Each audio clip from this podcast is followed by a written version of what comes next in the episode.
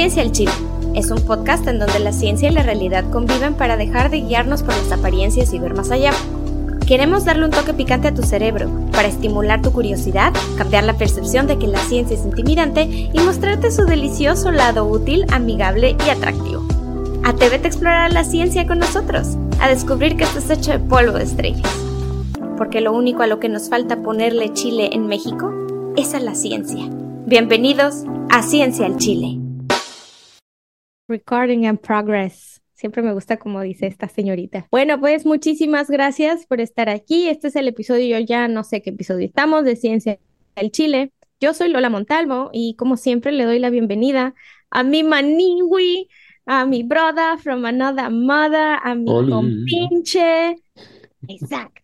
Vida. Hola, hola. Yo tampoco sé qué episodio es, pero el punto es que aquí estamos. O sea, ya, ya ni para qué contar.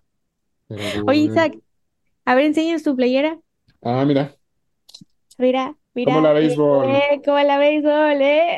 eh facherito, facherito. Para quienes nos están viendo, pues qué chido. Pero para los que nos escuchan, estamos mostrando nuestra playerita oficial de Ciencia al Chile, que esperamos que próximamente esté disponible, ¿verdad? Llevamos quién sabe cuánto tiempo diciendo eso, pero ahora sí, Ahora sí Pues es que nadie nos la pide, o sea, si de verdad nos la piden, nos escriben por ahí, oye, yo quiero una, nos ponemos de acuerdo y vemos cómo le hacemos para echársela a llegar. Oiga, pero tenemos un invitado, ah, siempre digo que es un invitado muy especial, pero de verdad que sí, todos son invitados muy especiales. Isaac, cuéntanos, cuéntanos quién nos acompaña el día de hoy, doctorazo. Bueno, es que hoy no, hoy, hoy traemos este, traemos venimos manejando. venimos manejando lo que viene siendo perfil, lo que viene siendo expertise. Entonces, el día de hoy nos acompaña el doctor Arturo Isla. Inserten aquí aplausos. Eh. Eh, producción. Eh, ok. nos acompaña el doctor Arturo Isla, que, bueno, investigador en cosas bien interesantes que tienen que ver con el Alzheimer. Pero bueno, yo creo que mejor le vamos a hacer la palabra para que él nos platique quién es, de dónde viene, a dónde fue y a dónde regresó y ahora qué hace, básicamente. bienvenido. Bienvenido. Gracias Lola, muchas gracias Isaac. Para mí es un gusto estar aquí con ustedes. Les agradezco muchísimo la invitación y pues eh, qué, qué padre que tengan este tipo de iniciativas, sobre todo para poder acercar pues de la mejor manera posible el conocimiento a la gente, ¿no? Este, creo que es una necesidad que existe en la sociedad, eh, que pues que haya personas como ustedes que se animen para mí es completamente fenomenal. Y pues yo, está como medio raro cuando uno trata de echarse flores a sí mismo y cuando uno se pone a recapitular, este, pues de qué se trata tu vida, pero pues lo voy a tratar de hacer, este, digamos, más o menos breve. Sobre todo creo que es padre eh, darse cuenta que las, los, las y los científicos podemos venir de muchísimos lados, este, no hay un solo camino realmente para llegar a hacer ciencia, Creo que a cada uno empezó haciendo como sus pininos en diferentes áreas y pues bueno, creo que en particular es, es uno de los casos que a mí me, a mí me pasa. Sobre todo, eh, yo casi siempre les, cuando les digo, este, yo estudié psicología, es decir, como yo mi licenciatura fue en psicología, me preguntan, oye, pues cómo terminaste haciendo este neurociencias, ¿no? Y parecería ser que no, pero la psicología, pues digamos, es una de las áreas que va mucho de la mano, con tratando de entender no solo el comportamiento de los seres humanos, sino dentro de los últimos años, pues también tratar de entender qué tenemos adentro en el sentido figurativo y en el sentido literal también, ¿no? Eh, ¿Qué tenemos en el sistema nervioso? ¿Qué tenemos ahí adentro de la cabeza? que hace que tomemos decisiones, que hagamos cosas, que vivamos nuestra vida, que seamos quienes somos, todas estas cosas eh, son como, digamos, fundamentales. Y yo me acerqué a la ciencia en un, en un, digamos, al principio, porque era lo que más me costaba trabajo. Yo entré siendo psicólogo y yo quería, yo quería dar terapia al principio. Cuando entré a estudiar psicología, yo quería ser terapeuta infantil. Este, era lo que me llamaba a mí la atención pero llegué a mis primeras clases ahí en la Facultad de Psicología en la UNAM y me encontré con que, pues, psicología, para poder entender eh, o dar terapia eventualmente, primero tenías que entender, pues, de qué iba el cerebro, ¿no? Entonces me encontré que en mi primer semestre, pues, me daban materias de metodología de las ciencias, matemáticas, este, y bases biológicas de la conducta, ¿no? Y entonces yo dije, oye, pues, ¿qué es esto? ¿Qué onda? No, yo no esperaba como encontrarme como este, estas materias que a mí me resultaban difíciles. eh, y pues ahora sí que en segundo semestre me pasó lo mismo y a partir de ahí como que me nació este amor por tratar de entender un poco más qué es lo que está detrás de, de cómo funciona el cerebro. Y a partir de ahí, cuando iba tal vez en cuarto, quinto semestre, eh, pues como que estaba en un punto de inflexión de mi carrera, en donde decía, oye, pues a mí me gusta mucho la parte científica, me gusta mucho entender eh, eh, el cerebro, entonces pues eh, tuve la oportunidad de adelantar algunas materias que ya eran como del área de especialización o pensemos estos tópicos que puedes escoger muchas veces más adelante en tu carrera para especializarte y decidí agarrar dos tópicos. Por un lado, eh, decidí tomar un tópico de recursos humanos, por si nada de la ciencia salía muy bien. Muy Entonces, un decisión, ¿eh? Tener ahí el colchón. Sí, Ahí dije, si todo se va al demonio, pues bueno, por lo menos este, ya sé hacer cosas de, de recursos humanos, que es paradójico, pero uh, ahorita les voy a platicar por qué. Y por el otro lado, eh, pues decidí también eh, tomar un tópico, digamos, avanzado en cuestiones científicas, que era una materia de electrofisiología. Entonces, imagínate que yo me, yo llegué, yo llegué, pues, o sea, sin saber nada, sabiendo, pues sí, cómo es una neurona, cómo se mueve, te entendiendo más o menos conceptualmente, y de repente llego a esta clase y pues todo eran como matemáticas duras, transformadas, este, de Fourier, cosas que yo no entendía para nada, porque pues aparte, sí, las este, transformadas. o sea, eh, cosas eléctricas, que los circuitos, que todas estas cosas, y yo dije, pues, ¿en qué me metí, no? Porque aparte era una clase a las 7 de la mañana, entonces había que llegar ahí como. Era seis cincuenta de la mañana y pues imagínate, tratar de estar despierto a esa hora para entender cosas así de hardcore, matemáticas y circuitos y física y cosas, pero pues bueno, total que ahí sobreviví y pues no me fue, o sea, creo que, eh, y a partir de ahí como que me empezó a nacer el cosquilleo eh, por entender este, o cómo funcionan los circuitos cerebrales, que es a lo que me he estado dedicando durante tal vez los últimos 10 años de mi vida, igual un poquito más, tratar de entender cómo una neurona se conecta con otra y cómo esta conexión eventualmente se va haciendo a gran escala hasta formar quiénes somos como individuos, quiénes somos como seres eh, humanos, cómo las vivencias, eh, el día a día va forjando estas conexiones, las va cambiando y nos convierte en lo que, es, en lo que somos ahorita. Eh, si somos científicos, si somos, este, en cualquier área que nos dediquemos, nosotros podemos decir eh, que somos Isaac, somos Lola o soy Arturo, porque hay un grupo de neuronas, cientos de miles de millones de neuronas que poco a poco pues han ido refinando estas conexiones y nos mantienen hasta ahorita. Entonces, pues total, que a partir de ahí me empecé a meter más y más en cuestiones de la ciencia. Este, pues por ahí también dejé en paralelo una que otra, una que otra materia, lo cual es curioso porque a, ahora ya a lo mejor yo este, les contaré un poquito más de la posición en la que estoy ahorita. Parte de mi trabajo es justamente poder eh, escoger o poder captar el mejor talento, eh, en este caso para la carrera de biociencias en TEC de, de, Monterrey en el campus Ciudad de México. Pero ahorita les platico más de cómo llegué a eso.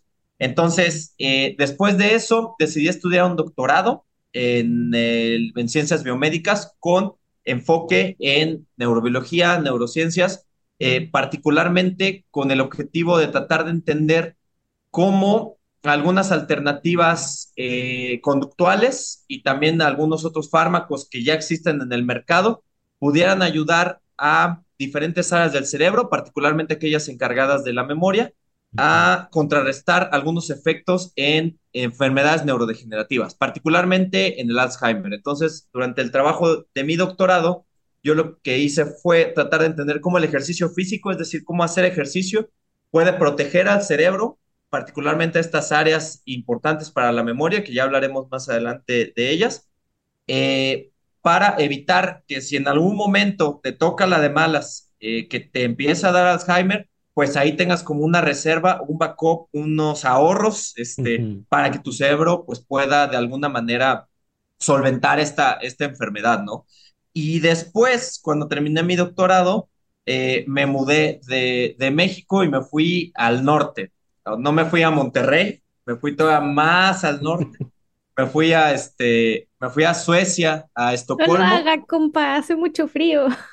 No, hombre, no, o sea, sí, pero a mí no me di- a mí me dijeron que iba a ser diferente. Yo pensaba que iba a ser más, este, más tranquilo y, pero está bien, así, así uno aprende. A la- a- a- que si te cuentan no vale, si te cuentan no vale, lo tienes que vivir, ¿no? A mí también me dijeron lo mismo con muchas cosas.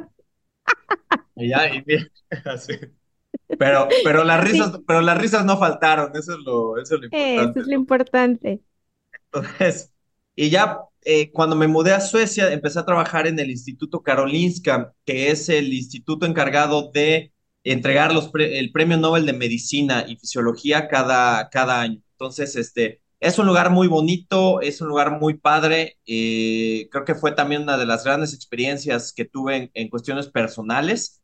Sobre todo, me gustó mucho que aparte del enriquecimiento científico, que realmente pues sí fue eh, empezar a adquirir mi independencia, eh, esto también se extrapoló a otras áreas de mi vida, ¿no? Como esta independencia personal también. Este, a veces nosotros venimos de sociedades o las sociedades latinas, pues estamos muy acostumbrados a siempre estar apapachados por un círculo social o por una serie de vínculos que a veces, este, pues cuando careces de ellos es cuando te das cuenta de que pues tienes que empezar a, a ser independiente. Eh, y aprendí mucho también de la cultura sueca en ese sentido. Por ejemplo, recuerdo mucho una, una palabra, este, digamos, una forma en la que ellos expresan, está muy arraigado en su cultura, que decían, Ensa mis stark, estar solo te hace fuerte, es lo que significa esa, esa palabra, ¿no? Ah, Y ellos Así, lo llevan hasta la raíz, a lo mejor a veces too much, pero, pero creo que, creo que también eso a mí como, como persona latina que llegó a vivir ahí, me enseñó muchísimo en cuestiones personales y a partir de ahí eh, quise regresar a México, era algo que siempre había tenido en mente porque pues yo, yo soy de Iztapalapa para el mundo, ¿no? Entonces, este, yo soy de, De de. Iztapalapa la Bella, de Iztapajud, el Bronx de la Ciudad de México. Entonces, algo que siempre como que había tenido en mente es poder regresar a, México, poder regresar a mi entorno para tratar de, pues, darle oportunidades a la gente que esté aquí para lograr eh, o para tratar de alcanzar sus metas como yo tal vez lo hice. Digamos, yo tuve tal vez la buena fortuna de tener una buena guía, de tener tal vez una buena intervención a tiempo, pero pues una de las principales cosas que tenía en la mente es poder regresar para aportarle esto a las personas que están alrededor de mi comunidad. Y para ello encontré, eh, digamos, esta excelente oportunidad en el Tecnológico de Monterrey, en el campus Ciudad de México, en donde actualmente eh, me desempeño principalmente como director eh, del programa de biociencias, de la carrera de biociencias de la Escuela de Uh, Medicina. arriba biociencias. Ah, muy bien, eh, excelente, excelente. Y yo soy egresado de biociencias también. Ah, gran carrera, este, La gran mejor. carrera. Esa es la mejor de todas, ¿no? Y, y, y a partir también, eh, adicionalmente, pues ahorita estoy empezando a echar a andar eh, las líneas de investigación en el campus Ciudad de México, principalmente pues enfocándome en aspectos un poco más amplios. A mí me gusta trabajar con envejecimiento, en este caso patológico. Eh, entonces, pues la idea es poco a poco ya ir montando el laboratorio, ya tenemos algunos equipos, ya también estamos montando un laboratorio de psicofisiología, que es otra de mis grandes este, pasiones, no solo entender el cerebro en lo micro, sino también entender el cerebro en lo macro. Y pues aquí estoy con ustedes platicando de, de todo esto. Creo que esa es la, la mejor manera de poder resumir un poquito pues mi carrera y ahora sí que qué me trajo aquí. Muchas gracias por compartir todo esto. Fíjate que cosas de las que platicas, aparte de tus líneas de investigación, son muy, muy interesantes, muy importante también porque México tiene una población interesante, números interesantes al respecto de personas que tienen enfermedades neurodegenerativas en general. Ya no vamos a decir de Alzheimer, que es la demencia más común en todo el mundo, no nada más en México. Fíjate que esto que cuentas de, de cómo irte lejos de tu casa, la independencia que tuviste que adquirir en varios sentidos, de los deseos de querer compartir, o sea, al regresar a tu casa y, y compartir tus experiencias y también abrirle la cabeza a la gente, que te- también lo puedes hacer, o sea, que no necesitas necesariamente tener, necesitas necesariamente, ¿te fijas la inteligencia de mis palabras, eh? ¿Qué tal? este, no necesitas tener como, como todo servido, pues, o sea, que hay maneras, hay contactos, hay programas, hay formas para poder irte vivir este tipo de experiencias, pero sobre todo que uno tiene que tener una actitud para poder albergar y aprender de las experiencias que vives en el extranjero, por ejemplo, ¿no? No vamos a decir cuando te mudas de tu rancho, como me pasó a mí, y que te tienes que ir a la ciudad grandota a ver, a probar suerte, no a ver qué es lo que, lo que está sucediendo. También tienen la misma, el mismo peso eh, emocional en muchos sentidos, ¿no? Y poco a poco el cerebro, al irte a lo internacional, desplazado de la cultura que mencionas, latina, que tenemos muchas cosas en común con todos los países eh, hispanohablantes, te vas a estos países fríos, en donde tienes que aprender hasta palabrotas nuevas como las que mencionaste, pero también a valorar esa estructura social que nos hace ser como cultura lo que somos y ver tanto también sus pros, pero sus contras, ¿no? Eh, qué efectos tienen en el cerebro, en la mentalidad. Y también te, yo creo que también como psicólogo te has de dar a entender, ya que viviste tú esto, has de comprender que los circuitos que tenemos en la cabeza, las personas que hablamos español, los que somos latinos, son un poquito diferentes a los circuitos del mundo. Hay muchas cosas que también como que nos causan shock cuando vemos opuestos tan evidentes, ¿no? Sí.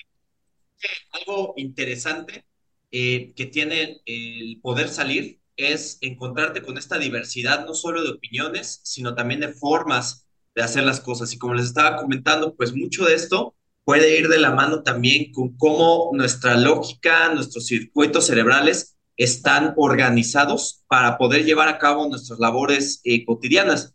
De hecho, una de las áreas que a mí también me interesa mucho es un poquito este vínculo entre la psicología social y la, digamos, neurociencia, ¿no? En donde te puedes dar cuenta de que hay experimentos muy interesantes o hay datos, por más decirlos curiosos, que van a ir determinando estas diferencias que, eh, pues al final todos somos humanos, pero hasta cierto punto pensamos distinto. Por ahí hay algunos experimentos curiosos en donde este, te, das cuenta que inclusive lingüísticamente las personas que viven más al norte, o sea, las, las culturas que viven más al norte, en lugares fríos, en regiones más áridas, bueno, en regiones que tienen como esta imposibilidad de obtener comida a lo largo de todo el año, tienen más palabras expresiones para definir el futuro. Y parecería ser que conforme te vas más al sur, estas expresiones se van limitando a un grado en donde hay algunos sitios en donde son extremadamente, este, eh, digamos, contadas, ¿no? Entonces parecería ser que la gente que vive mucho o, que eh, evolucionó por allá, los seres humanos que empezaron a evolucionar todos por ahí, empezaron a desarrollar estas ideas de, ok, pues es que si yo no pienso para el futuro, entonces no voy a tener cómo sobrevivir, ¿no? Y es algo que a lo mejor a veces nosotros al tener como esta bonanza de vivir en un clima este, templado, en donde realmente casi todo crece eh, en, muchos lugares sin tanta dificultad, a veces nos cuesta trabajo poder entender ese tipo como de cuestiones. Eh, no solo eso, sino también hay otras cosas que son, yo creo que son padres eh, en cómo nos desenvolvemos. Y algo que particularmente creo que nos caracteriza mucho a las culturas latinas es esta resiliencia.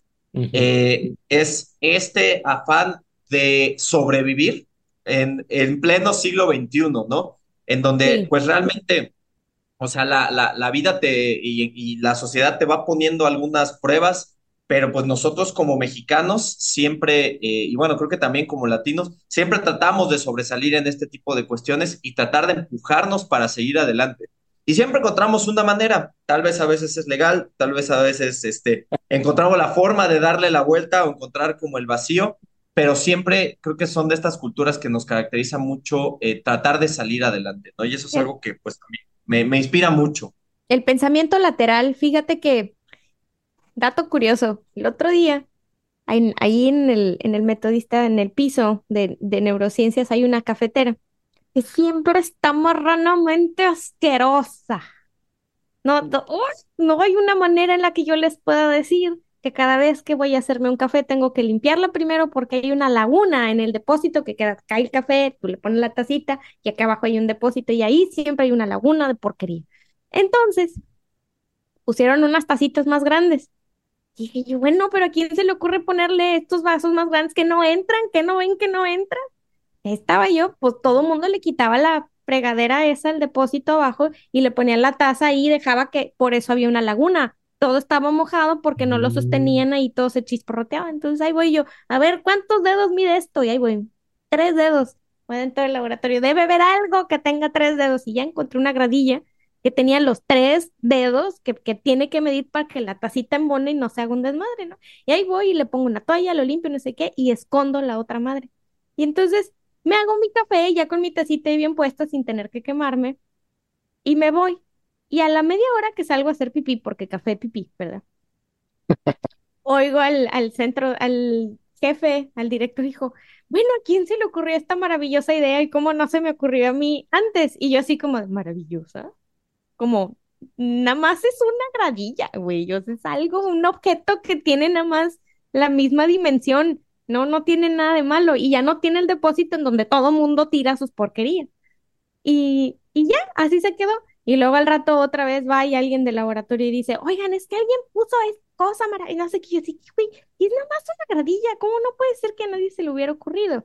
Pues sí, llegó otro mexicano y dijo, seguro fue un mexicano. Y fue así como de, y ya nada más nos volteamos a ver los dos y nos entendimos, ¿qué onda? Pues es el pensamiento lateral, o sea, es la manera de resolver las cosas, que no es una cosa de supervivencia, obviamente. Bueno, sí, el café sí es algo de supervivencia, pero eh, vamos, o sea, a la manera de encontrar lo que se tiene y hacer lo mejor que se pueda para que algo funcione un poquito mejor, las llamadas mexicanadas, ¿no?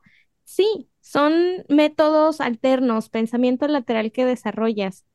Y sí me quedo, te quiero preguntar esto como muy en tono serio. Para mí es muy de risa, pero, pero hay algo en el cerebro de las personas que, que tienen nuestra cultura, que, que hagan este tipo de cosas. O sea, ¿hay algún tipo de registro? ¿Hay algún algo que diga el porqué de las mexicanadas? ¿O, o, tenemos que nuestras neuronas comieron chocomil? ¿O es el, son las tortillas? ¿O qué? ¿Qué pasa? curioso es que aquí en México ese tipo de estudios existen muy poco, que eso es algo que estamos tratando de impulsar directamente, pues también en, en, en mi laboratorio es tratar de, pues, jugar un poquito con la libertad de la neurociencia.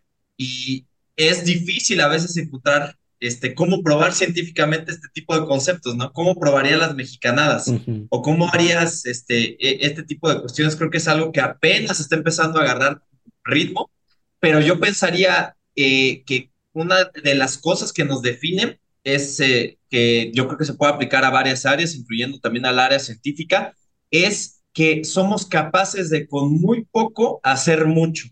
Es decir, Sí. hemos crecido de tal suerte que utilizamos lo que esté en nuestro entorno, aunque haya que hacer adaptaciones, con el objetivo de cumplir con lo que, se no- con lo que nos está pidiendo el ambiente.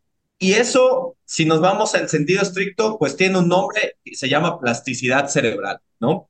Esta plasticidad cerebral, pues eh, evidentemente está presente en muchísimas especies, está presente prácticamente en todos los organismos, desde una pequeña, este, digamos, un pequeño gusanito llamado C. elegans o otros modelos que son como muy sencillos, como la aplicia, que es un organismo muy simple, hasta nosotros, que a veces nos creemos el pináculo de la evolución, pero realmente los mecanismos de plasticidad que compartimos con práctica, con muchísimas especies, son exactamente iguales. Eh, y muchos de estos mecanismos de plasticidad se activan de acuerdo a lo que el ambiente te está pidiendo. Eh, obviamente existen algunos límites al respecto que pueden llegar a disminuir estos mecanismos de plasticidad. Eh, me gustaría también, ya que estamos hablando sobre el tema y que también es algo muy interesante, es hablar sobre el estrés. El estrés en sí mismo es un mecanismo fisiológico, es decir, nuestro cuerpo eh, o, eh, en general está acostumbrado a recibir ciertos niveles de estrés. De manera curiosa, si tú tienes ciertos niveles de estrés en tu organismo, tus mecanismos de plasticidad pueden llegarse a potenciar. Eh, yo creo que a todos a lo mejor nos ha pasado que de repente, eh, sobre todo a aquellos que les gusta trabajar bajo presión, que saben que tienen una entrega, tienes un deadline este, que puede llegar en un mes y dices, ay, pues me falta un mes todavía para, o sea, me queda un mes para hacer las cosas. Faltan tres semanas, dices, ah, todavía tengo tres semanas, faltas do- faltan dos semanas y dices, no, creo que ahora sí ya me tengo que poner a trabajar. Falta una semana, dices, no, ahora sí, el fin de semana me voy a poner a hacer las cosas. Entonces, de repente, parece que no, pero antes de eso estás como muy calmado y la creatividad como que no te fluye, no te llega la creatividad. Te sientas en el escritorio tratas de poner un párrafo y nada más hay algo que no se conecta. Es hasta que ya llega este punto inminente en donde tienes que entregar tu trabajo, que algo pasa, que tu cerebro se conecta.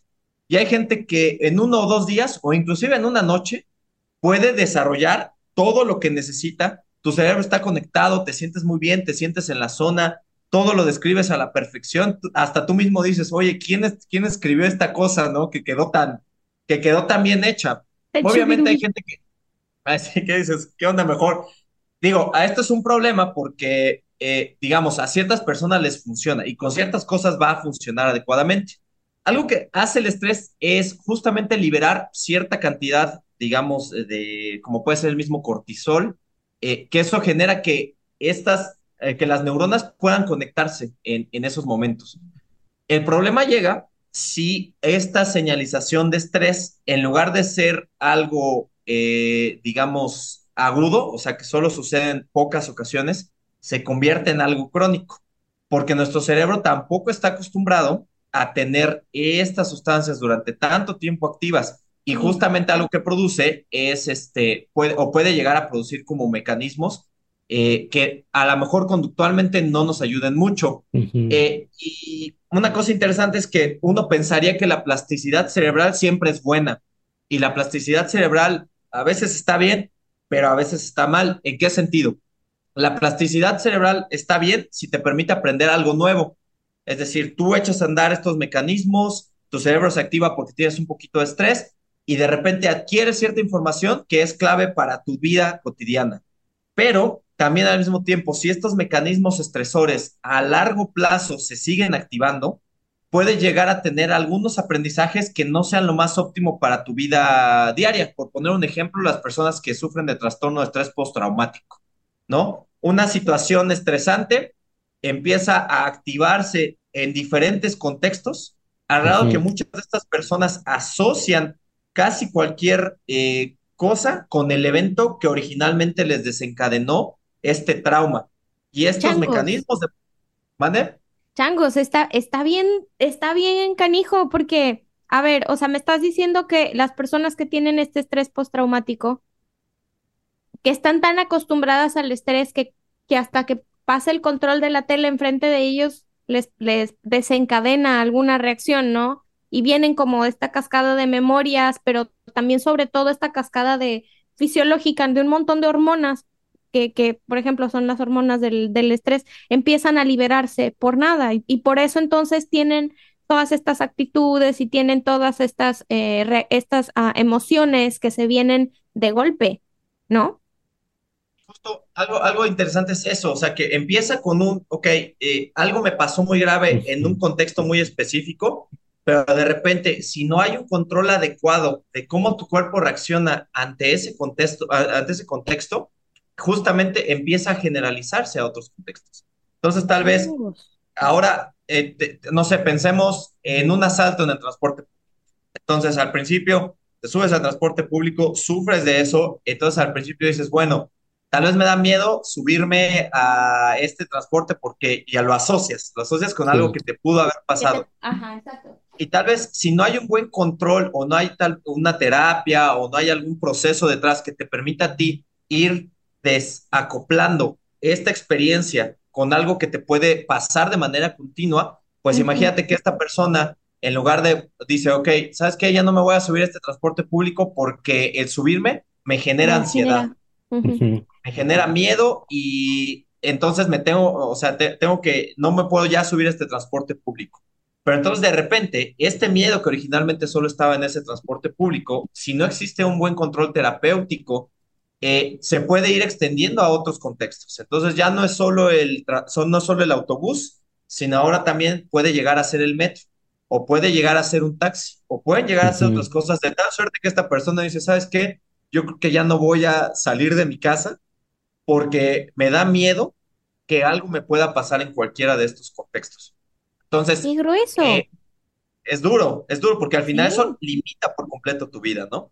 Sí, Sí, sí, sí, está, está, ay, híjole, fíjate que con, justo decir, bueno, la plasticidad no necesariamente es buena o es mala, solo es plasticidad, ¿no? O sea, otra vez aterrizar y dejar de como glorificar este tipo de, este tipo de actos, ¿no? Pero segundo, también entender un poquito los mecanismos que nosotros, y yo me incluyo en ese grupo, ¿no? Soy totalmente culpable de que, del, del trabajo bajo presión en ese sentido, mecanismos que nosotros mismos a veces inducimos, o sea, va, eh, esperarte hasta el último momento, creyendo o confiándote que te va a salir el trabajo que tienes que hacer o la idea que tienes que desarrollar o lo que sea, encontrar la solución, pero también tocar la parte en donde, en donde ya no, no está bajo tu control, también eh, reconocer la parte en donde tienes, por ejemplo, este tipo de estrés postraumático que, que regularmente no aceptamos que tenemos este tipo de cosas como humanos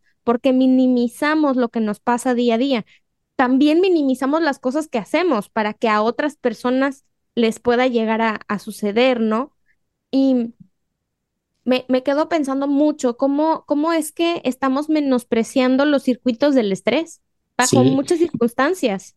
Sí, está, está, muy cañón. Esto me hace pensar precisamente lo que hemos hablado varias veces, que no existe una línea tan clara, tan tajante de, de aquí para acá es el reino de la psicología y de aquí para acá es el reino de la biología, ¿no? Realmente es un continuo donde todo está interconectado, entonces a veces no, no estamos conscientes de que nuestros pensamientos, nuestras emociones, nuestro estrés en realidad tienen una base biológica real, tangible, que son hormonas, que son neurotransmisores, que está sucediendo y que, y que es una comunicación bidireccional, ¿no? O sea, yo podemos modificar nuestra biología a través de, nuestra, de nuestro comportamiento, de la misma forma que nuestra biología puede, puede modificar nuestro comportamiento. Y sí, yo también me, me, sumo a ese, a, ese grupo de los que nos gusta dejar todo a último momento. Y así justo como lo describiste, Arturo, así justo sentí la pedrada, sí, la sentí aquí en la frente. Sí, yo también. Yo, así de, de hacer todo al último momento, y, o sea, yo si no siento el deadline, si no siento la fecha de entrega aquí respirándome en la nuca, como que no me activo, pero ya una vez que me activo, no, hombre, me sale, o sea, me, sale una, por ejemplo, el semestre pasado, en una clase que llevé de neuropatología, el trabajo final de la materia, que vale el 40% de la materia, era hacer un grant de, de 15 páginas, ¿no? Y al fulano, Isaac, se le ocurrió hacerlo un día antes un grant de 15 páginas. Me fue excelente el grant. O sea, me, quedó excelente. Pero dime cómo, pero, o sea, te juro que cuando le di submit, do, lo, creo que te mandé captura de pantalla de eso, Lola. Por eso me estoy riendo por eso, porque lo hubieran visto, o sea, el, el grado de desesperación de decir, guay, es que necesito entregar esto ya. Así, pero no les puedo explicar. O sea, no. Lo subí a la plataforma con dos segundos que me, que me quedaron. sale ahí cuánto tiempo me quedaron, me quedaron dos segundos y te juro que yo pensé que me iba a desmayar. O sea, cuando lo, cuando lo estaba subiendo, yo estaba temblando, se me empezó a nublar la visión porque veía la hora y no rápido, cárgate, cárgate. Y ya, cuando lo subí, descansó mi cuerpo, pero me senté en mi cama y se me empezó a mover el, se me empezó a mover el mundo y dije, bueno, al menos estoy en mi cama y si me desmayo aquí caigo en, tus niveles de glucosa, güey. No quiero saber cómo estaban tus niveles de glucosa. O sea, después de la, de, la, cantidad mamastrosa que has de haber consumido, así te has de haber tragado los músculos a la mitad para poder conseguir esa cantidad de azúcar para que el hámster jalara, güey. O sea, está, estás cabrón, Isaac, pero bueno. Pero es que está bien mal eso, está bien gacho eso, ¿eh? No lo estamos mal, estamos haciendo mal. O sea, esto que está comentando el doctor, sí es como bien importante porque Arturo nos, nos viene a, a ponerle el fundamento a esas cosas que tu profe y que tu mamá seguramente siempre te dijeron de, güey, ¿por qué lo estás haciendo al último momento? Hace lo mismo. Y sí, y sí, o sea, totalmente de acuerdo. Y también, ay, es que, sí, guau, güey, yo traigo ahorita como que mucho lo de la situación personal, ¿no? O sea, la situación sentimental también ¿Cómo, ¿Cómo le hacemos para postergar las cosas que nos desagradan? ¿Cómo le hacemos para no entrar en razón de, de por ejemplo, una dieta, O sea, algo tan sencillo como una dieta, o sea, decir, güey, esto me hace daño. Simple hecho de pensar que voy a dejar de, no sé, de tragar toritos o, rancheritos, me produce estrés. Entonces digo, a ver, pero es que ¿por qué me está causando estrés? Y es un ciclo vicioso, asqueroso, junto con el mal dormir, junto con el mal comer, junto, o sea, que te va llevando a ciertas situaciones que las tenemos aquí en la punta de la lengua que seguramente ahorita Arturo nos va a decir. O sea, todo eso, ¿a qué nos lleva? Hablamos desde muy en el inicio, como estos tips que podemos tener e, con este tipo de enfermedades neurodegenerativas, con este tipo de condiciones que ahorita, que estamos chaburrucos, tú no, Isaac, tú estás morro, pero, que estamos chaburrucos, a ver, ruco por como pasita. pregúntale a mi nervio ciático qué edad tiene. No es la misma que yo tengo. No, no me hagas hablar, ya pasaste los 30 y las rodillas no funcionan igual, nunca, no quiero saber qué va a venir a los 40, pero bueno, regresando al punto, eh, de este tipo de, cosas que ahorita hacemos y que decimos que nos parecen como muy triviales, muy chistosas en ocasiones, ¿no? O, ah, qué chingón soy porque lo logré esto y lo otro. Yo muchas veces así me sentí, o sea, llegar, irte peda y llegar al examen sin problema y sacar una buena nota porque tu cerebro es joven y las neuronas que mataste en algún punto, pues llegan a recuperar en el tiempo adecuado junto con las mitocondrias. Pero ahorita ya no. O sea, y esto te carga una cuenta, esto te carga una factura. Y le voy a dar la antesala completa, Arturo. Cuéntanos, Arturo, ¿qué te pasa si sigues así, si le sigues dando tanta importancia a la plasticidad y a, la, guía del estrés como para, para seguirla así toda la vida? Interesante es, o sea, ponerte a ti mismo como eh, en este contexto biológico. O sea, nosotros somos Homo sapiens, ¿no? Homo sapiens. O sea, y tal vez muchos de los mecanismos que tenemos eh, fueron los que estuvieron presentes con aquellos Homo sapiens sapiens que estuvieron aquí hace 10.000 años, un poco más, que tal vez eran cazadores recolectores, este, y que realmente, pues estas señales de estrés, pues tenías que estar al tiro, porque si no, este, te daban un Darwin Award, ¿no? Entonces, si no te estabas al, si no estabas al tiro, de repente había algo ahí que te, que si tú no lo viste, ya, te moriste, tus genes no pasaron a la siguiente generación. Pero el problema y eso también viene ahora que este, en la sociedad actual o en las sociedades actuales hay muchas cosas que te pueden desencadenar este estrés de manera constante. La misma vida te puede desencadenar este estrés de manera constante. Y algo que era algo eh, completamente excepcional para ese Homo sapiens, ahora es algo que es un continuo para nosotros, ¿no? Es algo que está ahí presente todo el tiempo, que tus entregas, que tus trabajos, que las cosas cotidianas de la vida, que el mismo hecho de salirte de tu casa tomar el transporte público, andar en coche, hay una serie de cosas que te pueden estresar. Y eso te puede llegar a pasar la factura. Y me gustaría también entonces hablarles un poquito sobre cómo esta es una especie de cadena de cosas o cadena de eventos que eventualmente lleva a tu cerebro a estar no en un estado lo más óptimo posible. Y es que estos mecanismos de estrés que se desencadenan por el ambiente, también a mediano plazo pueden llegar a desencadenar cosas en nuestro cerebro que, eh, pues, eventualmente, sobre todo cuando ya no estamos muy jóvenes, nos puedan hacer más sensibles a empezar a padecer enfermedades neurodegenerativas. Estoy hablando de algunas de las hipótesis más recientes que se sabe sobre estas enfermedades neurodegenerativas, particularmente la demencia, es los procesos proinflamatorios. Entonces, cuando tú te enfermas de la gripa, entonces te un gripón loco, lo que sea, este, pues realmente no estás enfermo del cerebro, ¿no? O sea, no es como que, ah, no es como que algo te esté pasando directamente en el sistema nervioso, sino es un patógeno que está de alguna manera eh, afectando otros órganos, pueden ser los pulmones o los que sea. Pero quiero preguntarles, ¿cómo es tu estado mental cuando tienes gripa o cuando estás como, como enfermo? ¿Cómo es tu estado mental cuando tienes gripa particularmente? ¿Te dan ganas de hacer cosas? ¿Estás motivado? ¿Qué, ¿Cómo te sientes? No, pues de la verga. Me dan ganas de, meterme en una cueva y ahí quedarme. Pero, pero, es algo, es algo chistoso, ¿no? O sea, que eh, es una patología que nada tiene que ver con tu cerebro, pero tu estado este, emocional, eh, algo está haciendo que ahí cambie. Y pues justamente lo que sucede, o una de las cosas que pasan es que tu cuerpo está reaccionando ante esta infección promoviendo un estado de inflamación generalizado que se va a encargar básicamente de matar este patógeno para que no te llegue a afectar. Y eso también afecta de manera indirecta al cerebro, es decir, promueve que tu cerebro de alguna manera se inflame, generando este estado, eh, eh, eh, digamos, no lo más óptimo posible en cuestiones emocionales.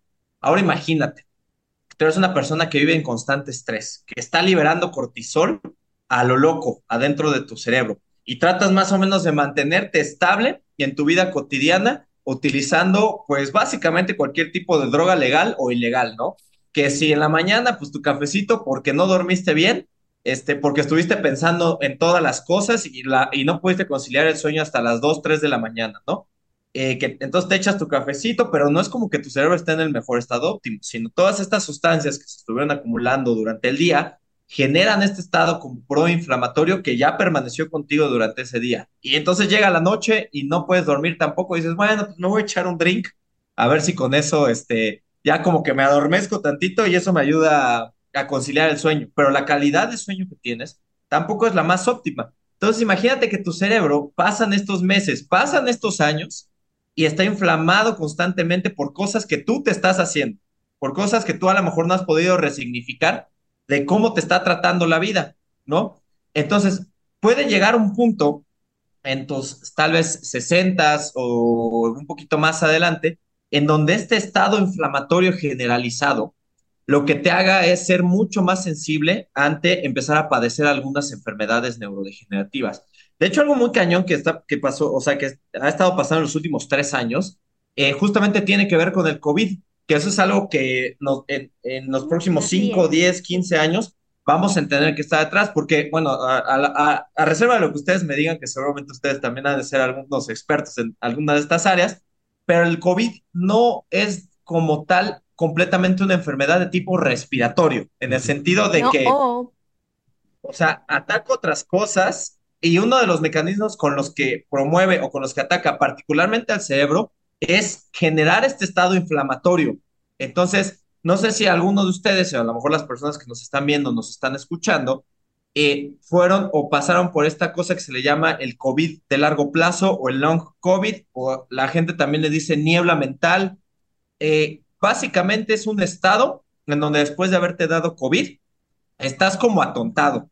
No te acuerdas de los nombres de las ¿eh? cosas. Eh, me va a decir Isaac, no, hombre, pues yo, yo, nací con COVID, yo creo me va a decir. Más bien, más bien no recuerdo cuando no he tenido Haze. Ya, cuando no, yo creo que así he estado desde, desde niño. A mí también me pasa igual. Creo que yo soy el paciente cero de COVID entonces. A lo mejor, este no, no, es cierto, pero, o sea, pero lo, lo, que está pasando es que, digamos, este, estos síntomas eh, que son generados después de la infección de COVID es porque tu cerebro todavía sigue en un proceso inflamatorio que se tiene que resolver a lo largo del tiempo o no. ¿De qué va a depender que se resuelva? Obviamente hay cosas que pues están en tus manos y otras que ni remotamente están en tus manos, ¿no?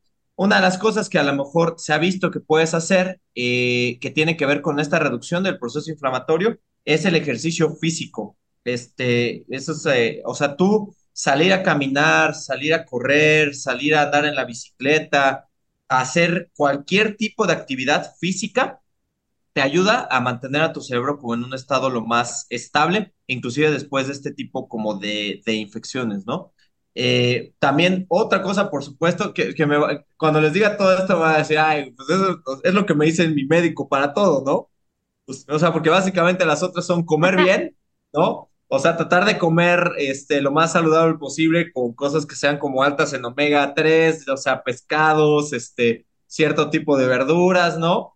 Aunque hay un componente que estábamos platicando con Isaac al inicio del programa, que a mí me resulta también hasta cierto punto fascinante, y, regresando un poquito con lo que hablábamos también al principio. Eh, se sabe que también el hecho de tener un entorno este, que te haga sentir valioso, que te haga sentir útil, que te haga sentir amado, apapachado, vivir en comunidad, es una de las cosas que se ha demostrado como uno de los principales, digamos, eh, factores preventivos de poder desarrollar demencia o inclusive de vivir durante un poco de más tiempo. es, cañón, ¿eh?